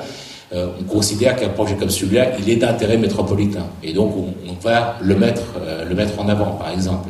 Donc, mais d'autres collectivités mettront des projets d'animation, des projets pour montrer qu'effectivement, on n'est pas, on ne doit pas rester simplement cantonné sur son territoire de quartier ou de ville ou de département, mais on participe aussi d'une vie plus large à l'échelle de cette métropole je pense que c'est par l'intervention finalement des, habitants eux-mêmes qu'on arrivera réellement à, apporter les projets les plus utiles et souvent les plus efficaces. Je pense que c'est plus important que d'avoir simplement des, projets un peu prêts à porter qui ne sont concoctés parfois euh, dans certaines sphères euh, donc, euh, et, imposés un peu d'en haut. C'est pas ça dont nous voulons. Nous voulons travailler à construire ensemble justement la, la métropole dont nous avons besoin. En tout cas, Merci pour, euh, pour votre participation à, cet échange. En tout cas, pour moi, c'est intéressant de, mieux connaître et de mieux, percevoir les préoccupations qui, qui sont celles aujourd'hui des, des Neuchâtelais dans un certain nombre de domaines. Mais je pense qu'il y en a d'autres encore que celles que nous avons évoquées aussi euh, entre nous ce soir. En tout cas, merci pour cet échange. Merci, Monsieur le Président.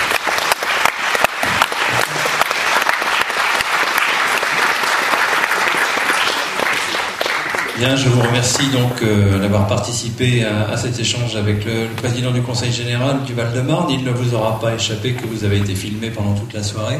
Vous pourrez retrouver euh, l'intégralité de ce film ainsi que la, petite vidéo, le micro-trottoir que vous avez vu en début de réunion sur le site internet du Conseil général www.cg94.fr dès lundi.